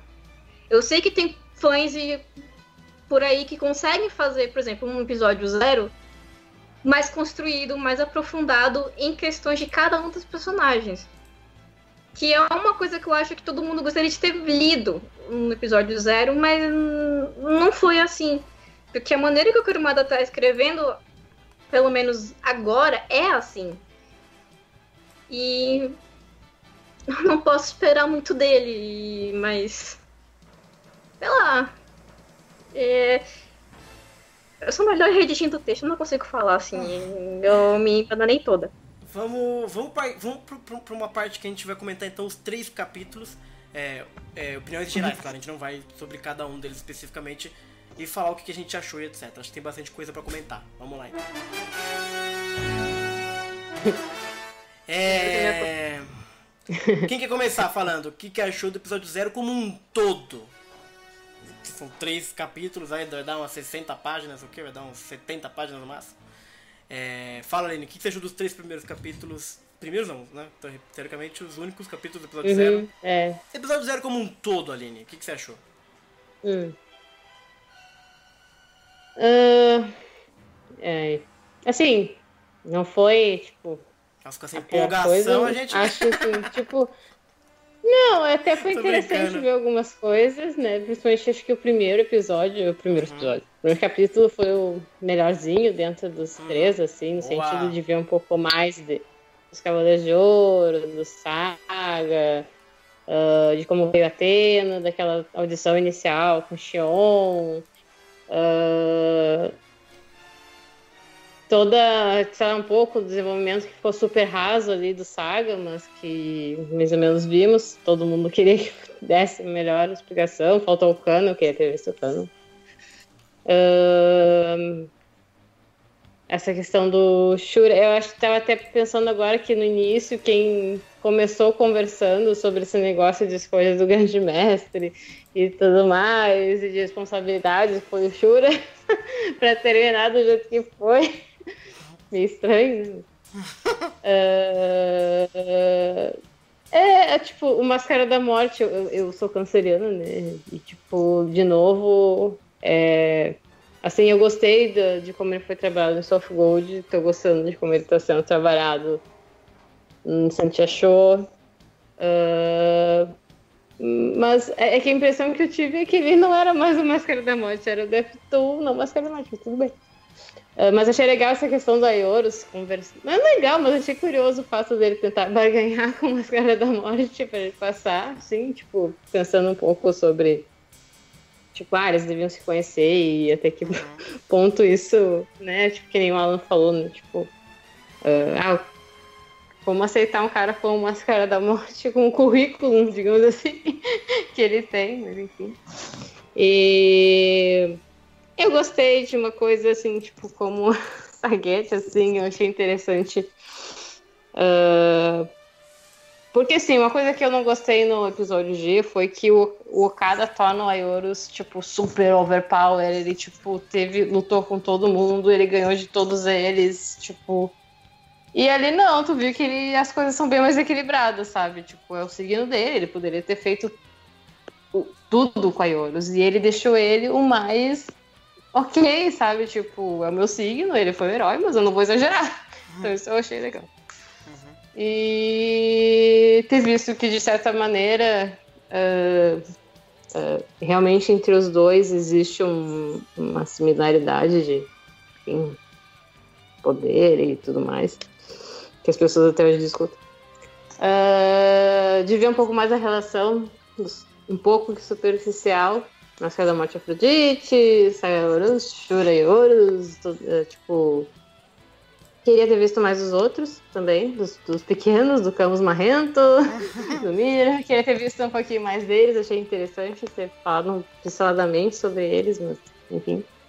E é uma pena, porque na verdade a gente sabia que ia ser assim, na real, né? Tipo, num- com três capítulos, tipo, a gente sabe que ia ser uma coisa super corrida, que não ia ter como desenvolver muita coisa. Então, mas sei lá, eu não sei se eu não sei o que ele vai fazer nessa continuação depois, se vai ser alguma coisa relacionada ao episódio zero, ou se vai sair disso. para explicar mais algumas coisas que a gente ficou em dúvida, mas sei lá, eu acho que é, engraçado que no, no, no, Next Dimension eu já não achava, eu tava achando até melhor, assim, em, com- comparação com as últimas coisas do Kurumada, até que eu tava aceitando, assim, o, episódio, o Next, Next Dimension, assim.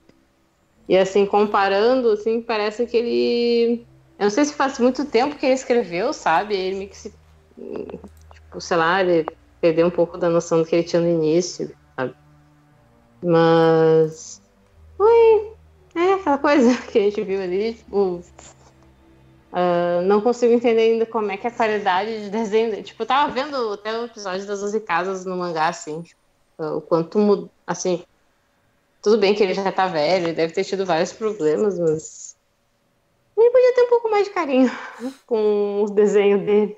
Uhum. Enfim. E. Não sei. Acho que é. Assim, poderia, acho que não, realmente não tem como ter sido mais, melhor, porque ele realmente foi curto demais, assim. E a gente sabe que o Kurumada, na verdade, ele só ele, ele faz as coisas, ele não é de explicar. Então eu acho que é nesse explica, não explicar que as outras pessoas conseguem ter abertura para fazer o que fazem, sei lá, sabe? Ao mesmo tempo que ele ele deixa assim, ao mesmo tempo tem espaço para trabalhar nas outras uhum. obras. Enfim. Boa. Excelente, Aline. Muito bem. É, e você, Alan? Balanço final do episódio 0, três capítulos. Qual é que é? Olha, hum. eu assim, eu sei que eu não tinha tantas expectativas porque eu não, não gosto muito do que o Kurumada faz no Next Dimension já há um bom tempo, né? Uhum. Mas mas a gente sempre tem esperança, né, de ver alguma coisa a mais, alguma coisa que, que surpreenda a gente positivamente, né? Sempre há esperança. Eu sou uma pessoa que nunca perde esperança, né? eu fiquei muito frustrado, eu fiquei até mais frustrado do que, do que qualquer um possa imaginar, porque eu ainda perdi tempo traduzindo tudo isso. Né? Então, assim. Hum. E, e, eu não sei, eu não, eu não. Eu acho que o saldo para mim foi muito negativo desse, desse capítulo. Eu acho que ele acabou mais ainda com a imagem dos três Cavaleiros de Ouro, né?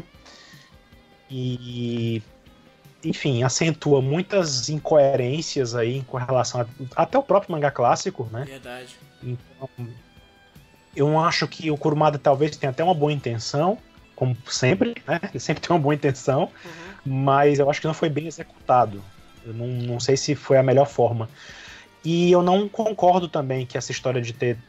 É, que ele não teve tempo bastante para desenvolver a história, porque eu acho que ele teve três capítulos, né, com quantidade considerável, uhum. né, não era grande, não era muitas, não eram muitas páginas, mas você vê que ele se dá o luxo em várias vezes de repetir cena, tem cenas repetidas, ele usa páginas duplas onde nem precisava usar páginas duplas para gasta com imagens grandes, entendeu? Então assim, não sei se, se ele fez um bom uso do que ele poderia ter feito, entendeu? Assim, eu acho que tinha como desenvolver alguma coisa um pouco melhor do que ele mostrou ali.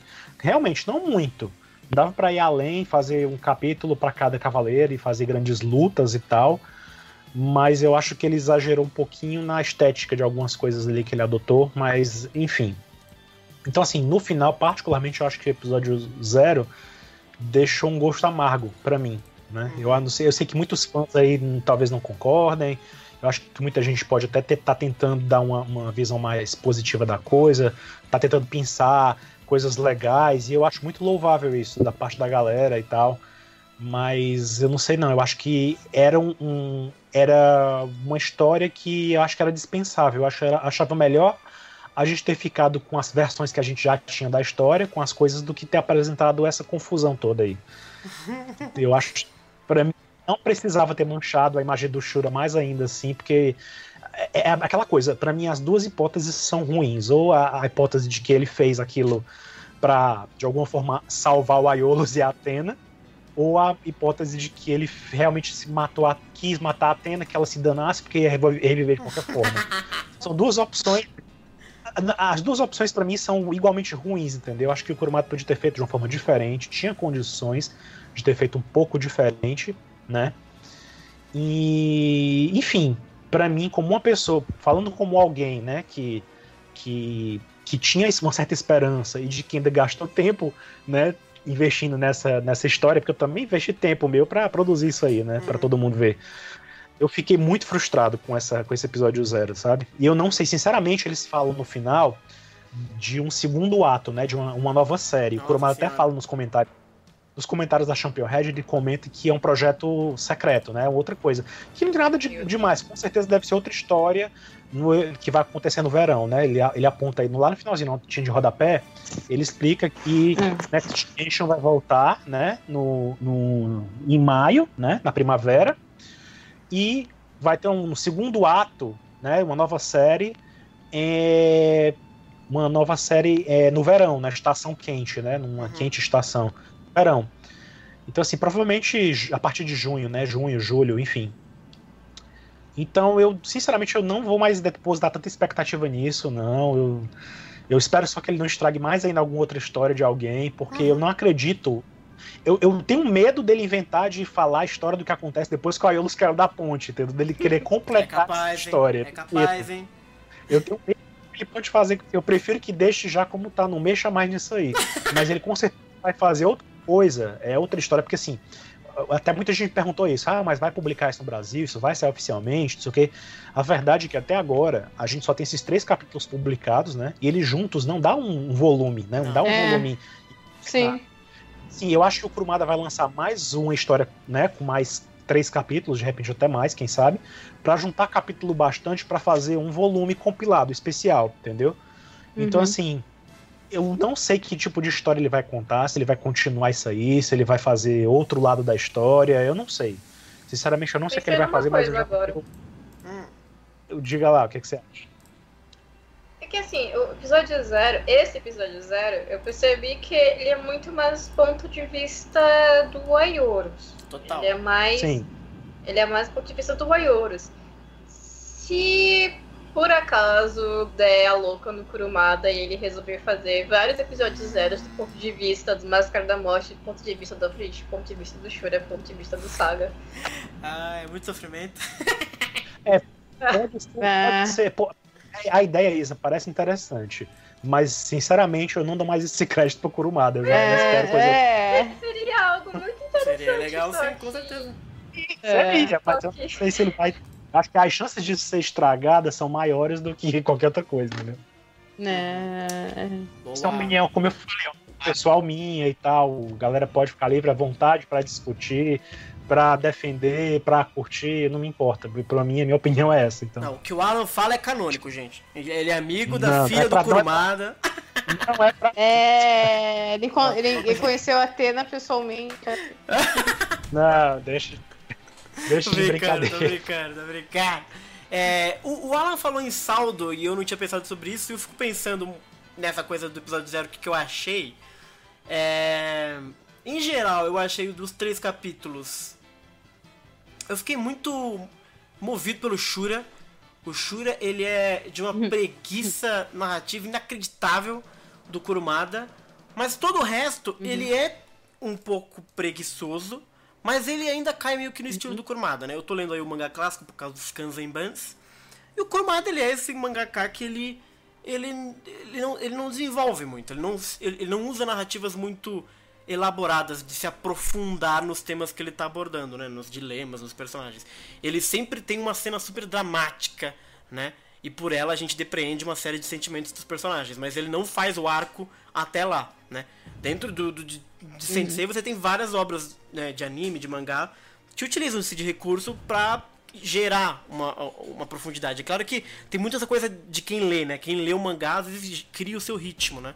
E, e encontra profundidade onde não tem. Você pode fazer isso, mas mangás e principalmente animes têm métodos de narrativa para gerar a profundidade a partir de, de planos, de, de, cortes, de trilha sonora e etc. E o Kurumada não faz isso, ele só apresenta as coisas e você cria na sua imagem, se você quiser, a profundidade. Então, eu já esperava do Kurumada algo muito semelhante a isso, algo muito raso, né? muito raso com cenas super dramáticas. E ele fez isso. É tudo super raso e vira uhum. e mexe tem uma ceninha é. lá em preto e, preto e branco, não, porque é tudo preto e branco, mas, sabe, com silhueta, sabe, lágrimas, essa coisa super dramática que eu gosto, acho que é, eu e o Alan comentamos isso no último podcast, que é algo que o Kurumada eu acho que faz bonitinho, assim, sabe? As cenas super drama, dra, drama, dramáticas, assim. Mas, é, eu não tô lendo o Next Dimension, não tô acompanhando, eu senti o episódio zero se comparar com o clássico muito mais corrido, muito mais com cara de trailer. Parece que é um super trailer, porque ele vai jogando um monte de cena, é, mega sem desenvolver nada. Sabe, parece que são só as cenas principais de cada núcleo e você não tem uma história ali. Você só tem. É, é, é são, são coisas muito jogadas que, até separadas, se você for pensar nelas separadas, são ideias que eu acho até interessantes a coisa do, do, do, da reunião dos 12 quando a Atena aparece, os meninos irem né, passear pra, pra treinar, tem várias ideias no episódio zero que eu achei legal. Só que ele não, não faz um desenvolvimento muito bom disso, né? Eu, eu, eu, tava, eu tava pensando comigo mesmo que se o episódio zero, se você contar pra um amigo seu, como se fosse uma história qualquer, parece uma puta história. Pô, o desceu as 12 casas, encontrou, o Shura tava putaço. Você vai contando a história assim, parece que, sabe, porra, que interessante, quero ver mais. Só que o ver mais seria o Passou pelo zero. labirinto de gêmeos. É, nossa, várias coisas aconteceu, cara. Aí no final, nossa, eu não acredito, o Shura matou ele e a Atena. Matou ele e Atena, como assim? Sabe? Se você contar assim, parece que é interessante, mas a forma como ele faz é muito pouco, muito pouco rico, né? Então, eu acho que o saldo, eu não sei se o saldo é negativo, como o Alan disse. Ele ficou bem pistoludo e tem razão, porque de fato é, eu não tive muita expectativa. Minha expectativa era algo no nível manga clássico. E não é no nível manga clássico. Ele é mais corrido, mais raso, mais superficial. Mas tem coisas que eu gosto nele. Tem ideias isoladas que eu acho legais. Não gosto do Máscara da Morte, mas tem ideias isoladas que eu acho legais. Tipo, mostrar o Saga fugindo de vergonha, né? Aquela coisa dele, dele começar a sentir aquela, o mal, ele fugindo. Né? Eu acho, achei interessante. O Aiolos eu achei um personagem muito legal. É mesmo? Mas o Aiolos eu achei um personagem muito legal, porque até então ele era um personagem muito muito idolatrado e pouco trabalhado. Mesmo no Soul of Gold ele quase não faz nada, cara. Ele fala uma meia duziazinha assim, ok. Eu achei super legal a maneira como ele fez o Aiolos. Essa coisa de tentar conversar, de ser uma pessoa, né, razoável. Mas mas o Shura é inacreditavelmente mal feito, é preguiçoso, é, chega a não fazer nem sentido dentro da própria narrativa. É, é- é ruim mesmo. Essa é a única parte do episódio zero que eu dizia que eu, que eu acho que é ruim. O resto é é, é o Kurumada sendo os- é, é o máximo do do raso que ele já é normalmente. Ele não se aprofunda em nada e aqui ele, nossa senhora, ele só pegou e só foi, né? Eu não gosto do Máscara da Morte conceitualmente do jeito que ele é, mas ele é assim agora. A gente tem que aceitar, infelizmente. Eu espero. O, o que, eu, o que eu acho é assim. Sabe que eu torço? Hashtag Toei salve o episódio zero. Pega o episódio zero, adapta num longa-metragem. E puta, a Toei sabe fazer, Boa. cara. Entendeu? Ela sabe fazer os bagulho dramáticos, não sei o que lá. Eu, eu, eu- ficaria empolgado se fizesse, porque eu acho que eles corrigiriam várias das loucuras do Kurumada, entendeu? Não sei como, ele teria que inventar coisa ali no final do Shura matando todo mundo. É, é, é, quando eu li aquilo, quando o, o Alan mandou o link, eu gargalhei, cara, porque foi algo completamente aleatório, assim. O, o, o Shura é o elemento do caos na história, sabe? Ele não faz sentido algum. Ele só tá ali pra, do pra gerar uma, uma cena muito louca. Então eu acho que o saldo ele é neutro, eu vou dizer, porque ele tem o negativo de um lado, que é a narrativa pouco profunda, mesmo para os padrões do Kurumada. Mesmo para os padrões do Kurumada é super corrido, parece um trailer, sabe? Você é só cena picotada, picotada, picotada. E tem coisa muito ruim, como a questão do Shura, mas por outro lado ele introduziu algumas ideias e aqui eu quero entrar em outro assunto com vocês. Porque o Kurumada introduz aqui várias ideias que eu achei interessante, mas que não fazem absolutamente o menor sentido com nada que a gente já viu. E se, eu sei que o Alan gosta de fazer essas conexões entre obras, cara, o episódio zero explode todas elas. Porque nada faz sentido mais do, do- se a gente considerar o, o, o passado que é o episódio zero, sabe? As 12 casas não fazem sentido. Porra, o Afrodite e o Máscara da Morte tiveram é, papel essencial na morte do Aiolos. Não é só mais o Shura a partir do episódio zero. Ele deu lá o golpe de misericórdia, mas é como ele disse, é o golpe de misericórdia. O, o Aiolos apanhou duas vezes do Afrodite, duas vezes do Máscara da Morte, eles agiram ativamente na coisa. E assim, se você ler hoje o manga clássico, não faz o menor sentido isso, sabe? Você não vai ter um eco, você não vai conseguir fazer uma, uma conexão muito fácil naquilo. E em qualquer outra obra, isso a gente achou também. Então o Kurumada passou uma rasteira em geral nele mesmo. não levou em consideração nada do que ele fez. Inseriu uma série de informação nova. E eu tô muito curioso pra saber como isso vai influenciar novas obras de Sensei, sabe? E eu queria saber de vocês exatamente isso, porque essa coisa de inserir coisa nova no passado, você meio que descredita. Não acredita que não, não é que não vai ficar, valer mais, mais. Para mim tudo vale, tudo é canônico pra mim. Mas você pega a linguagem do manga clássico e faz uma nova história que usa, utiliza elementos que não são meio incongruentes com o que já tinha dito antes. Como que é isso, Alan, sabe? Como é que você vai encarar uma parada dessa, por exemplo?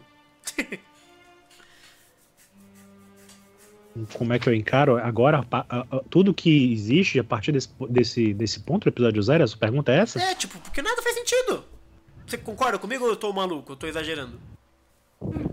Não, algumas coisas até, até que, que, que fazem, só que no geral ele, ele é mais para variar, ele é mais problemático com as outras obras. É, é, é, o tipo da coisa que a gente já discutiu em outros momentos aí, né? Uhum. Uhum. É, os out as outras pessoas que pegam e sentia, todas elas, parece que têm um entendimento muito mais claro, coeso e conciso da, da, da, das coisas, como elas são e como elas devem ser, do que o próprio Kurumada. Parece que o Kurumada, ele sente um prazer em pegar o que você acha que sabe e dar uma mexida, entendeu? Mesmo que não faça muito sentido, ele quer mexer. O negócio dele é chamar atenção, sim, entendeu? Sim. Assim, não é, ele não tá muito preocupado em, em, em, ser coerente com exatamente o que ele fez antes e tal. É, o negócio dele é causar, como eu falo, né? Sempre. O negócio dele é causar. Então, assim, sinceramente, eu não sei. Não sei se a gente pode vir a considerar que acontece mais alguma coisa que muda um pouco para encaixar a história e tal. Mas é muito, é muito complicado. Muito uhum. complicado mesmo a gente encarar o universo de Saint Seiya quando o próprio autor fica brincando com o jogo, com o tempo todo mudando as regras do jogo aqui e ali, entendeu? Sabe por quê? Assim, o episódio zero tem coisas que eu até. Tem algumas coisas que são ideias interessantes, né? Uhum. Mas que não foi bem trabalhado como a gente esperaria que fosse. Né? A gente tem uma expectativa, né? Uhum. E nem sempre, nem sempre o, o, o, ela condiz com o que o autor pode estar tá pensando, né? Hum. Então, assim. É, em termos é, de. É, por exemplo, essa coisa. O que, eu, diga, diga. o que eu mais gostei no episódio zero. É, o que eu mais gostei no episódio zero. Eu acho que foi é, um, deixar algumas coisas um pouco mais delineadas, no, sentido de que a postura do Saga nessa coisa toda, né? Uhum. Porque as outras obras, elas meio que tentam decifrar o Saga, né? Elas dão uma, uhum. uma outra olhada pro Saga e, né? Você uhum. vê que até o Lenda do Santuário, por exemplo, o filme tão polêmico, Lenda do Santuário, que eu uhum. particularmente não gosto por, por vários motivos, mas é, o Kurumada também participou ativamente do filme e tal, foi até produtor executivo e tudo mais. Lá no final do filme, para quem não viu, já tô dando spoiler, mas enfim. É, no final do filme, é, a, a, a Atena tem um discurso, né? A Saori ela tem um discurso de que o que aconteceu ali com o Saga foi fruto do desejo dele mesmo, assim, foi uma uhum. coisa, e isso eu já até uhum. alguns até isso com vocês. Eu já conversei com alguns amigos do Japão e tal, e eles têm uma visão de que tudo que o Saga fez até então é mais uma coisa que é fruto da deturpação dele mesmo, como sim, ser sim, humano. Sim, sim, é verdade. Uhum. É aquele cara que uhum. sempre, se fosse aquele cara que sempre quis ser a perfeição, sempre quis ser o bonzinho, né? Sempre fez tudo direito e não levou o que ele achava que merecia por causa disso, entendeu? Então, a partir do momento que ele foi preterido pelo Aiolos, essa ambição dele aflorou, entendeu? E isso uhum. desencadeou esse lado maligno dele e tal. Essa parte não foi bem explicada ainda. Eu gostaria que tivesse mais elementos em função até do que a gente vê em outros mangás, né? Como o episódio G, né? enfim. Mas eu achei interessante essa coisa de deixar Verdade. bem firmado. Isso eu acho que o episódio Zero fez. Ele deixa bem firmado uhum. que o Saga ele tava lá compactuando com o lado maligno dele. Ele não, ele não era refém do lado maligno Entendeu? Ele tava ali, os dois estavam estavam trabalhando juntos. O Saga meio que foi se levando, entendeu? Uhum. É. E por um lado, com as atitudes dele eu entendo. Eu, eu, não, eu não entendo muito a reação dos outros personagens, né? Isso aí eu questiono. Mas uhum. o, o Saga nesse. Ironicamente, o Saga para mim fez, fez certo sentido na história. Uhum. Entendeu? É, faz sentido. Uhum. Tem uma cena, inclusive, nesse último capítulo, que é o Saga Mal tá justamente perguntando para ele, você não quer controlar a Terra, pô? Ou seja, ele já é o que ele quer de fato. Uhum. Ele tá perguntando para ele reafirmar pro Saga bom, né? Então, de fato, é um sentimento é, do, do, do, do, do Saga, né? Mas eu pergunto, eu pergunto isso porque alguém já falou aqui, por exemplo, é, não é um, algo que hum. eu penso, eu já disse para mim, tudo é canônico, tudo vale, não existe descartar nada. Mas o Wagner Nunes disse, por exemplo, então pode-se dizer que o anime é descartado. Mas, Wagner, se você seguisse seu pensamento, o próprio manga clássico pode ser descartado a partir do episódio zero. Então não faz sentido, entendeu? Isso, você pensar assim. Não, é porque, tipo assim, isso é uma discussão que a gente tem que ter no outro podcast que tá. Sim, claro. Até porque a gente tá. Né, a gente tá planejando fazer a questão de discutir cânone de Sensei, né? Porque é uma questão. É, é muito complexa. Mas, por exemplo, eu sou uma pessoa que não vê da forma que eu vejo muita gente pregando por aí, né? que é uma coisa que não é não é uma coisa que sempre existiu esse, esse, tipo de pensamento. Foi uma coisa que surgiu a partir do conflito entre Next Dimension e Lost Canvas. E aí foi se espalhando, uhum. feito um câncer no fandom, né? Essa coisa de cânone. De, de uhum. achar uhum. que isso é cânone, que o que não tá ali tá, de, tá invalidado, tá. Entendeu? Assim, o universo, o universo do anime ele foi feito de uma forma diferente do universo do mangá. Entendeu? Uhum. Então, assim, se o mangá acontece alguma coisa, não necessariamente isso impacta de, de desvalidar, o, o, de invalidar o, o que já existia, no anime, entendeu? Sim. Porque o anime até ele tenta ser. O, o anime também erra, claro. Né? O anime, assim como o mangá erra, assim como o anime tem as suas incoerências, o mangá também tem as dele. Então, assim, não necessariamente o fato desse tipo de coisa acontecer, porque isso acontece muito comumente quando você inventa retcon, quando você começa a criar coisa Nossa que nunca antes. Porque o episódio zero é, o episódio zero é isso, é um grande retcon, é o Kurumada colocando coisas é, que é nunca tinham sido mostradas. E a, gente tem, e a gente que aceite, assim, não, isso aqui sempre existiu, é que nunca tinha contado antes da Exato, história. E não então, faz assim, sentido isso. A partir do momento é. que isso acontece, é normal que haja esse tipo de coisa, assim, não é desejável, mas a gente já viu que é normal. Isso acontece também no anime também, então... Uhum é uma questão da gente, infelizmente, a gente fechar os olhos e aceitar essas incongruências, porque existe isso em toda a obra, o tempo todo, e nem é tão, e nem é tão de hoje assim. Uhum. Se você analisar um mangá clássico com o um mangá clássico, se você pegar Sentia Show e comparar com outras coisas, se você pegar o próprio anime e comparar com ele mesmo, enfim, tem, tem incongruência em todo canto. Se a gente for sair cortando tudo, né, conforme a gente achar que não faz sentido, Sensei não vai sobrar muita coisa, sinceramente. Não, assim, porque a, pessoa que, que fala, que tem essa coisa do. O, o, o, o, o, time dos canônicos que só o que o Kurumada faz é válido, né? Existe isso.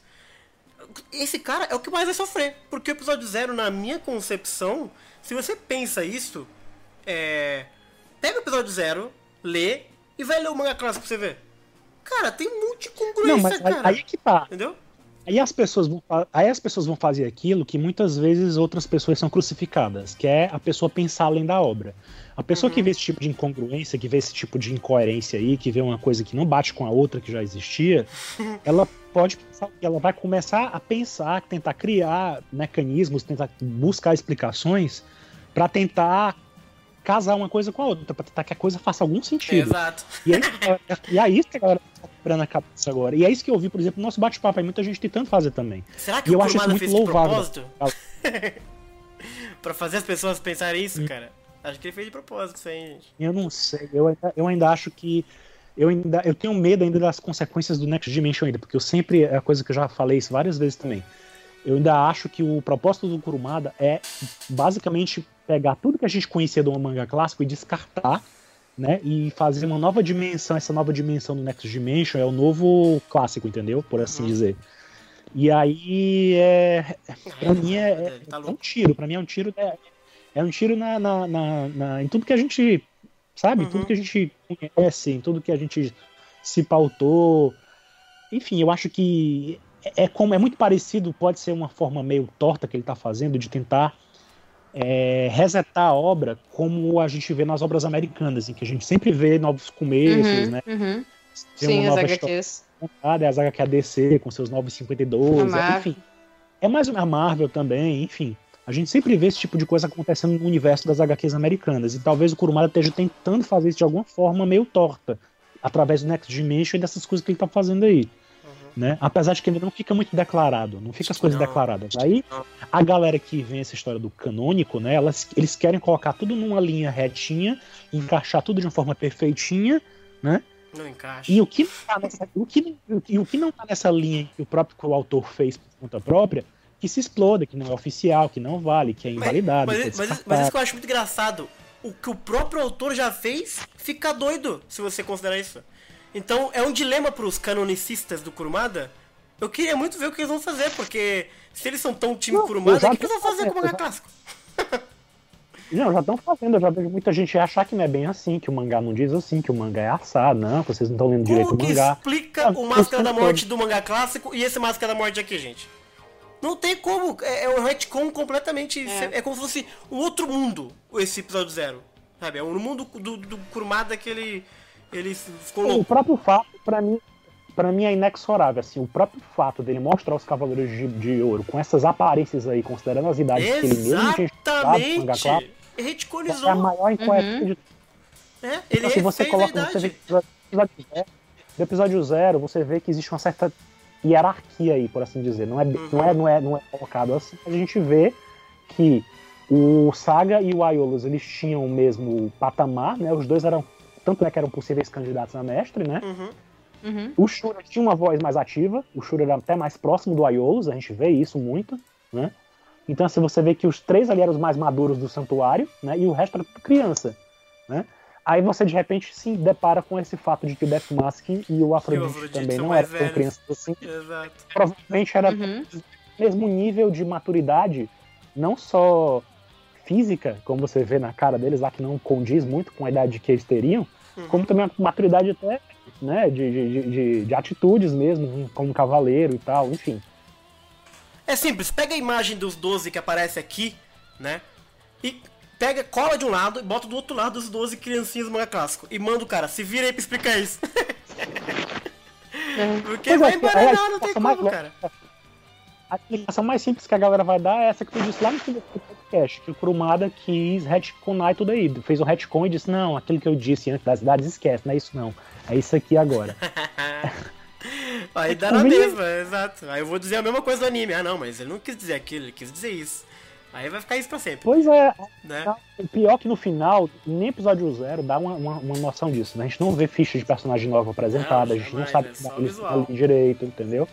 Então, assim, não, não resolveu muito ainda pra mim as coisas. Só criou esse, esse grande. Se a, se a galera do canônico, que a galera fala canônico, foi insistir nisso aí, onde é que tá escrito as idades dos personagens? a gente É, só vê a doido. aparência deles. Onde é que tá escrito qual a idade que eles têm ali? Porque até então tá batendo ainda tá na ficha dos personagens, entendeu? Não, vai Então, tudo se é. embaranar, vai tudo se embaranar. Entendeu? Não tem, o anime já tinha reticonizado também as, ida- as idades de uma certa forma também, então tudo se embanana.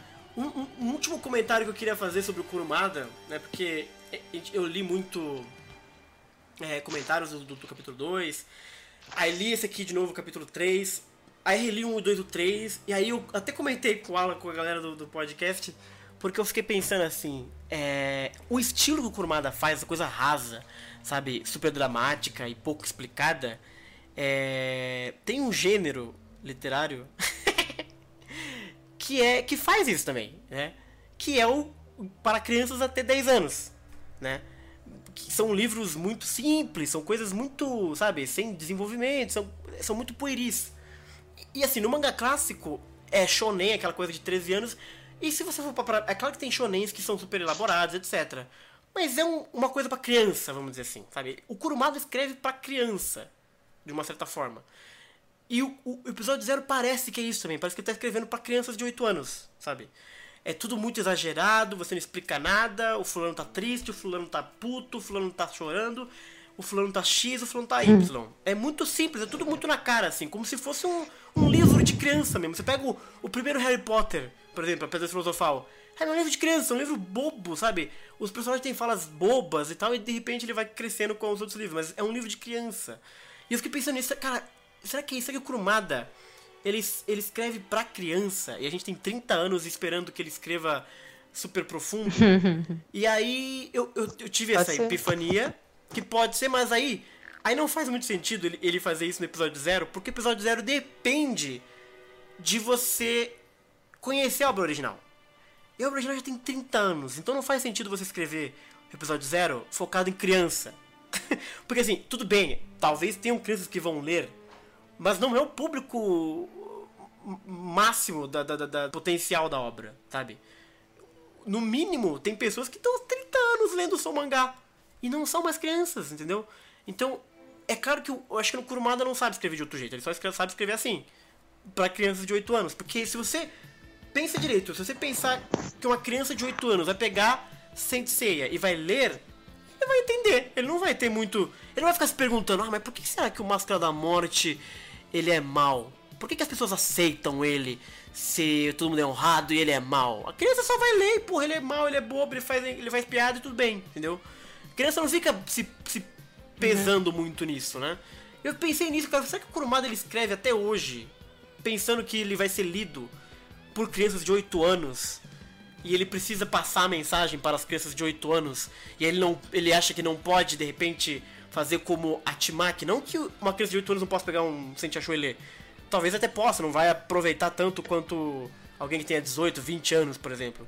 Mas eu fiquei me perguntando isso. Eu acho que o Kurumada, de fato, ele escreve para criança, gente. E, e, faz sentido, porque assim, é, o, o, episódio, é o estilo dele. O episódio né? zero ele destoa.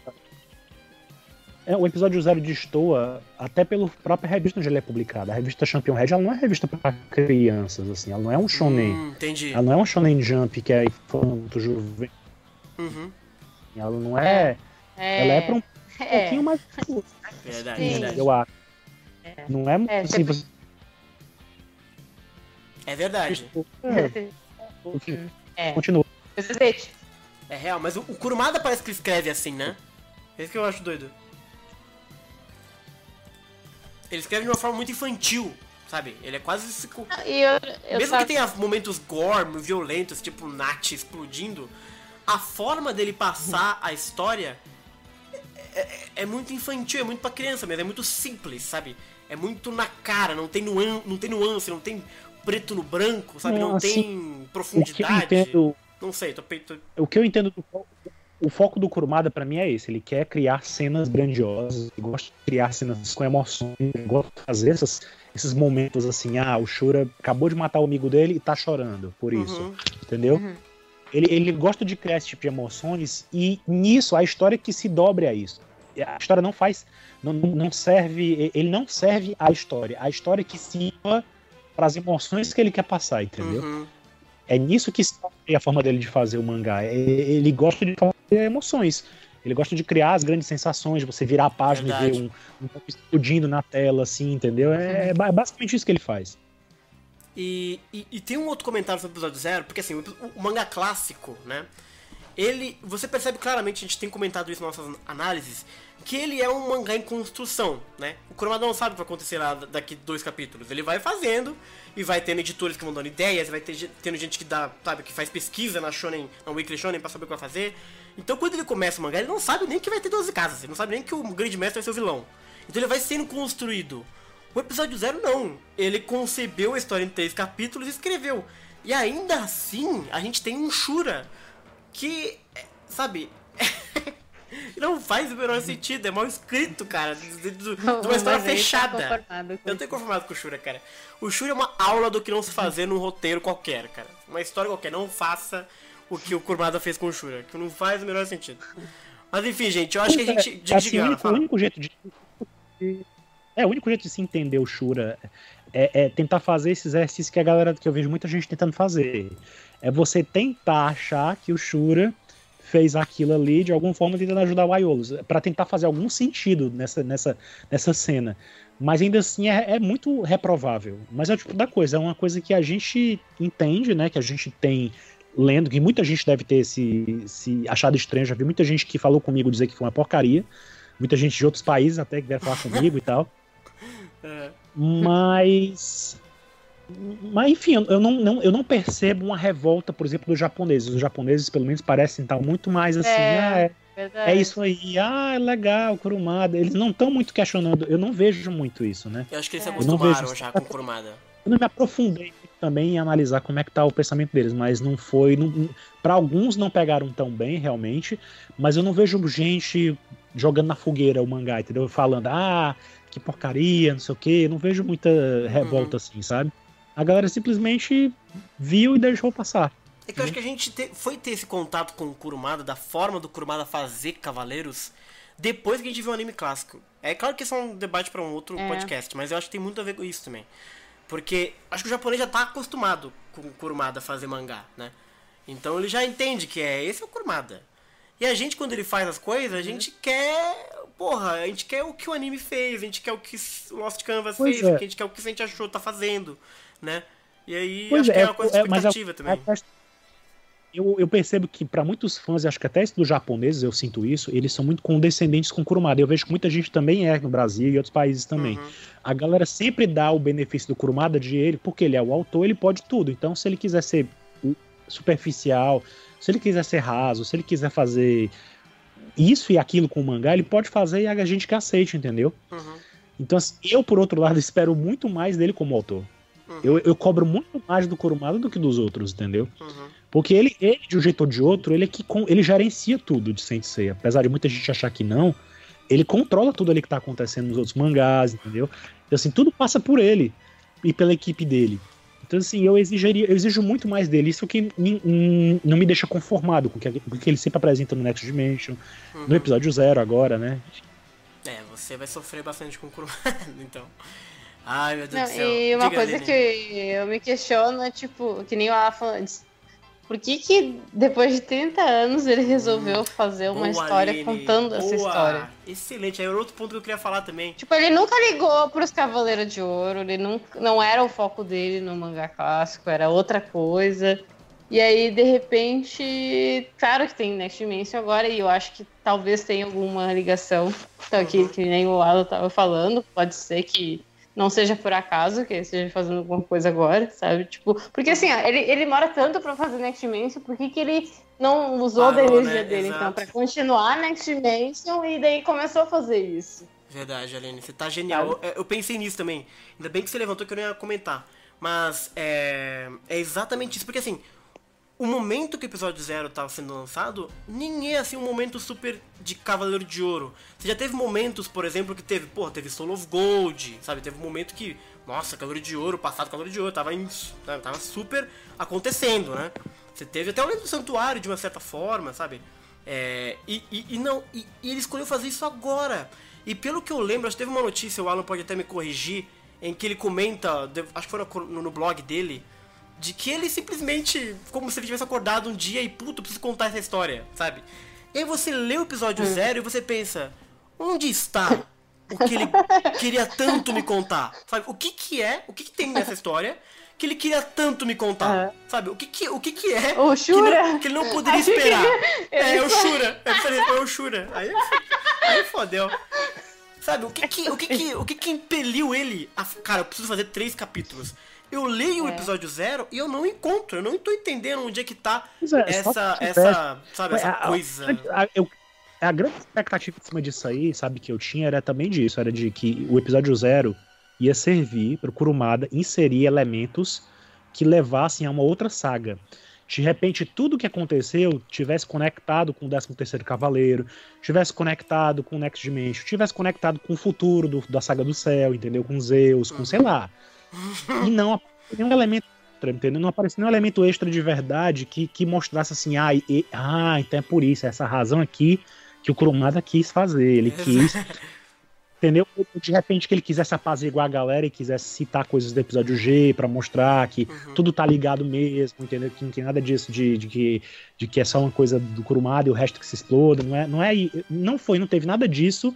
Pra mim foi passado em branco, assim, pra mim. Não teve muita coisa de. Nada de, de, de realmente que acrescentasse ao, ao, ao universo, O de universo de como um todo, entendeu? Sim, é verdade. É. Pois é. É, Eu não comentei durante a leitura, mas eu queria voltar rapidinho aqui na última página do mangá, porque foi algo que eu fiquei muito revoltado e eu esqueci de comentar. Porque assim, eu, eu comentei como eu gostei do Aiolos do Kurumada, né? Nos três capítulos eu acho muito legal o Aiolos, adorei ter visto ele. E o filha da mãe me faz a última cena do Aiolos, ele caindo da ponte, nada, ele não fala nada, e aí é como se entrasse uma narração. E aí Aiolos morreu. O filho da mãe não me deu uma cena do Aiolos morto, chorando. Eu tentei, sabe? Ele fez drama até com Shura que não merece. O Aiolos que ele me fez acompanhar, Não, torcer durante três capítulos, não me mostrou o cara no final dando armadura. Porra, Kurumada. Aí você também. Ai, cara, eu- quanto mais eu penso do episódio zero, mais eu, eu me revolto, na verdade. Então, eu acho que a gente já tá com bastante É. tempo aqui de live. É, a Isa já fugiu pra ver as Olimpíadas, aposto. Eu tô aqui. Alguma, eu tô cons- velha, mas eu tô aqui. alguma consideração final, gente? Esse segundo ato aí que tá no final da página, vocês acham que vai vir no episódio 1? o que Eu vocês acho acham que vai vir? que vai, que Olha. vai que vai, vai que tem alguma Olha, eu continuação. fiquei- né? eu fiquei com Dos medo. Duaioros caindo, você tá falando aí. Eu vai, acho vai que vai ter tem, continuação, né? hein, gente? né? Olha, Alan do céu, acho que vai ter Não, continuação eu, isso aí. eu acho que. Eu acho que o que poderia se- fazer no episódio zero era de repente. Essa ideia que, que a Isa falou aí de dar outras visões da mesma história para É. personagens é interessante. Ser Não acho legal. que vai acontecer. Eu acho mais fácil se ficar em outro personagem que é importante do passado também, que não se apareceu nessa história, que é o Canon, né? De repente Uhum. pode ser Ah, mas Ah, é muita esperança. a história do Canon, o que aconteceu com o Canon nessa história toda aí, né? Uhum. E como foi que ele foi parar no mundo de Poseidon e como é que ele começou a organizar o plano dele, né? Que é uma coisa que ficou muito solto, Sim, né? sim, sim. Então, assim, eu esperaria isso aí de um, de um prólogo. Porque, tipo assim, eu, eu tô achando que o que o Kurumada vai fazer é juntar histórias, né? Juntar histórias e vai lançar um volume dizendo esse aqui é o volume episódio zero. Pronto. Tá Uhum. aqui. Então, assim, eu acho que vai ser história que não. Eu não acho que necessariamente vai ser uma história sobre o Aiolos, não. Eu acho que vai ser outra história do passado também, mostrando Entendi, o outro entendi. lado da história. Entendeu? Quando Eu que acho, é que né? tá escrito lá? É, o que, que é? É verão, né? Uma coisa de verão? É, está quente, é o verão. É, a previsão é do verão. Quando Então, que é isso aí? verão começa, o verão começa em junho, né? Junho. Uhum, É. uhum, uhum. Ai, ai, gente, mais sofrimento, mas eu, eu confesso, eu acho que eu sou sádico, cara. eu Não sei, eu quero ler mais. Se ele vai fazer um segundo alto, eu vou querer ler essa porcaria. A gente é assim. É quê? sempre ser é sádico. É, mano, fazer o quê? Mas É. Não, a gente vai ler. a gente vai ler. a gente vai ler com certeza. Mas eu acho que Eu esse só ano a gente vai ter aí. Cara, Eu só não garanto que eu vou perder o meu tempo traduzindo tudo de Ah, novo. Eu acho que eu vou não. deixar. Ah, vai sim, tá no contrato de uma não- vez. Falta quem queira fazer, gente. Não falta quem queira fazer essas coisas. Eu Ah. não preciso de nada disso. Ah, tá no contrato, é ótimo. Então é isso, galera. Queria agradecer a todo mundo que apareceu é, pra ler e comentar com a gente. São 2 horas e 20 de live do episódio zero. Pra encerrar, Meu Deus. a gente vai fazer uma leitura de comentários do que a galera acha. Vamos ver se a gente vai encaixar aí pra ver o que a galera achou do episódio zero. Queria agradecer demais, Aline, por ter participado. Você Valeu, pessoal. mandou uns comentários muito No bons aí. final. Foi, Excelente. foi divertido no final. No final deu É, foi, foi triste, mas a gente consegue tirar uma. uma- É, a gente, a gente Isso, se vira, né, cara? Isa, boa sorte aí nas Olimpíadas. Não Eu mais. boa viagem? Boa viagem. Né? Ah, é. Vai tranquila. Mimi. É, uma boa noite pra todo mundo e pra você também, Alan. Excelente trabalho E de aí, boa sedução. Boa noite. Boa noite, Ai, pessoal. Diga, diga. Coisa, desculpa a galera aí que tá nos comentários que depois de um certo tempo eu parei, eu parei de olhar porque eu acabei me deitando, então eu fiquei longe do computador, eu não vi, não vi direito o que tá rolando, não. Mas é como o Bruno falou, a gente vai ter outro momento pra leitura de, com- de, co- de, de comentários, então a gente conversa um pouco mais sobre o que cada um achou e tal, Isso né? é, A gente Psete. discorre mais em outro momento. E é isso aí. Boa noite pra todo mundo. Um abraço pra todo mundo e nos vemos tchau. na próxima, gente. É. きらめく星座がお前を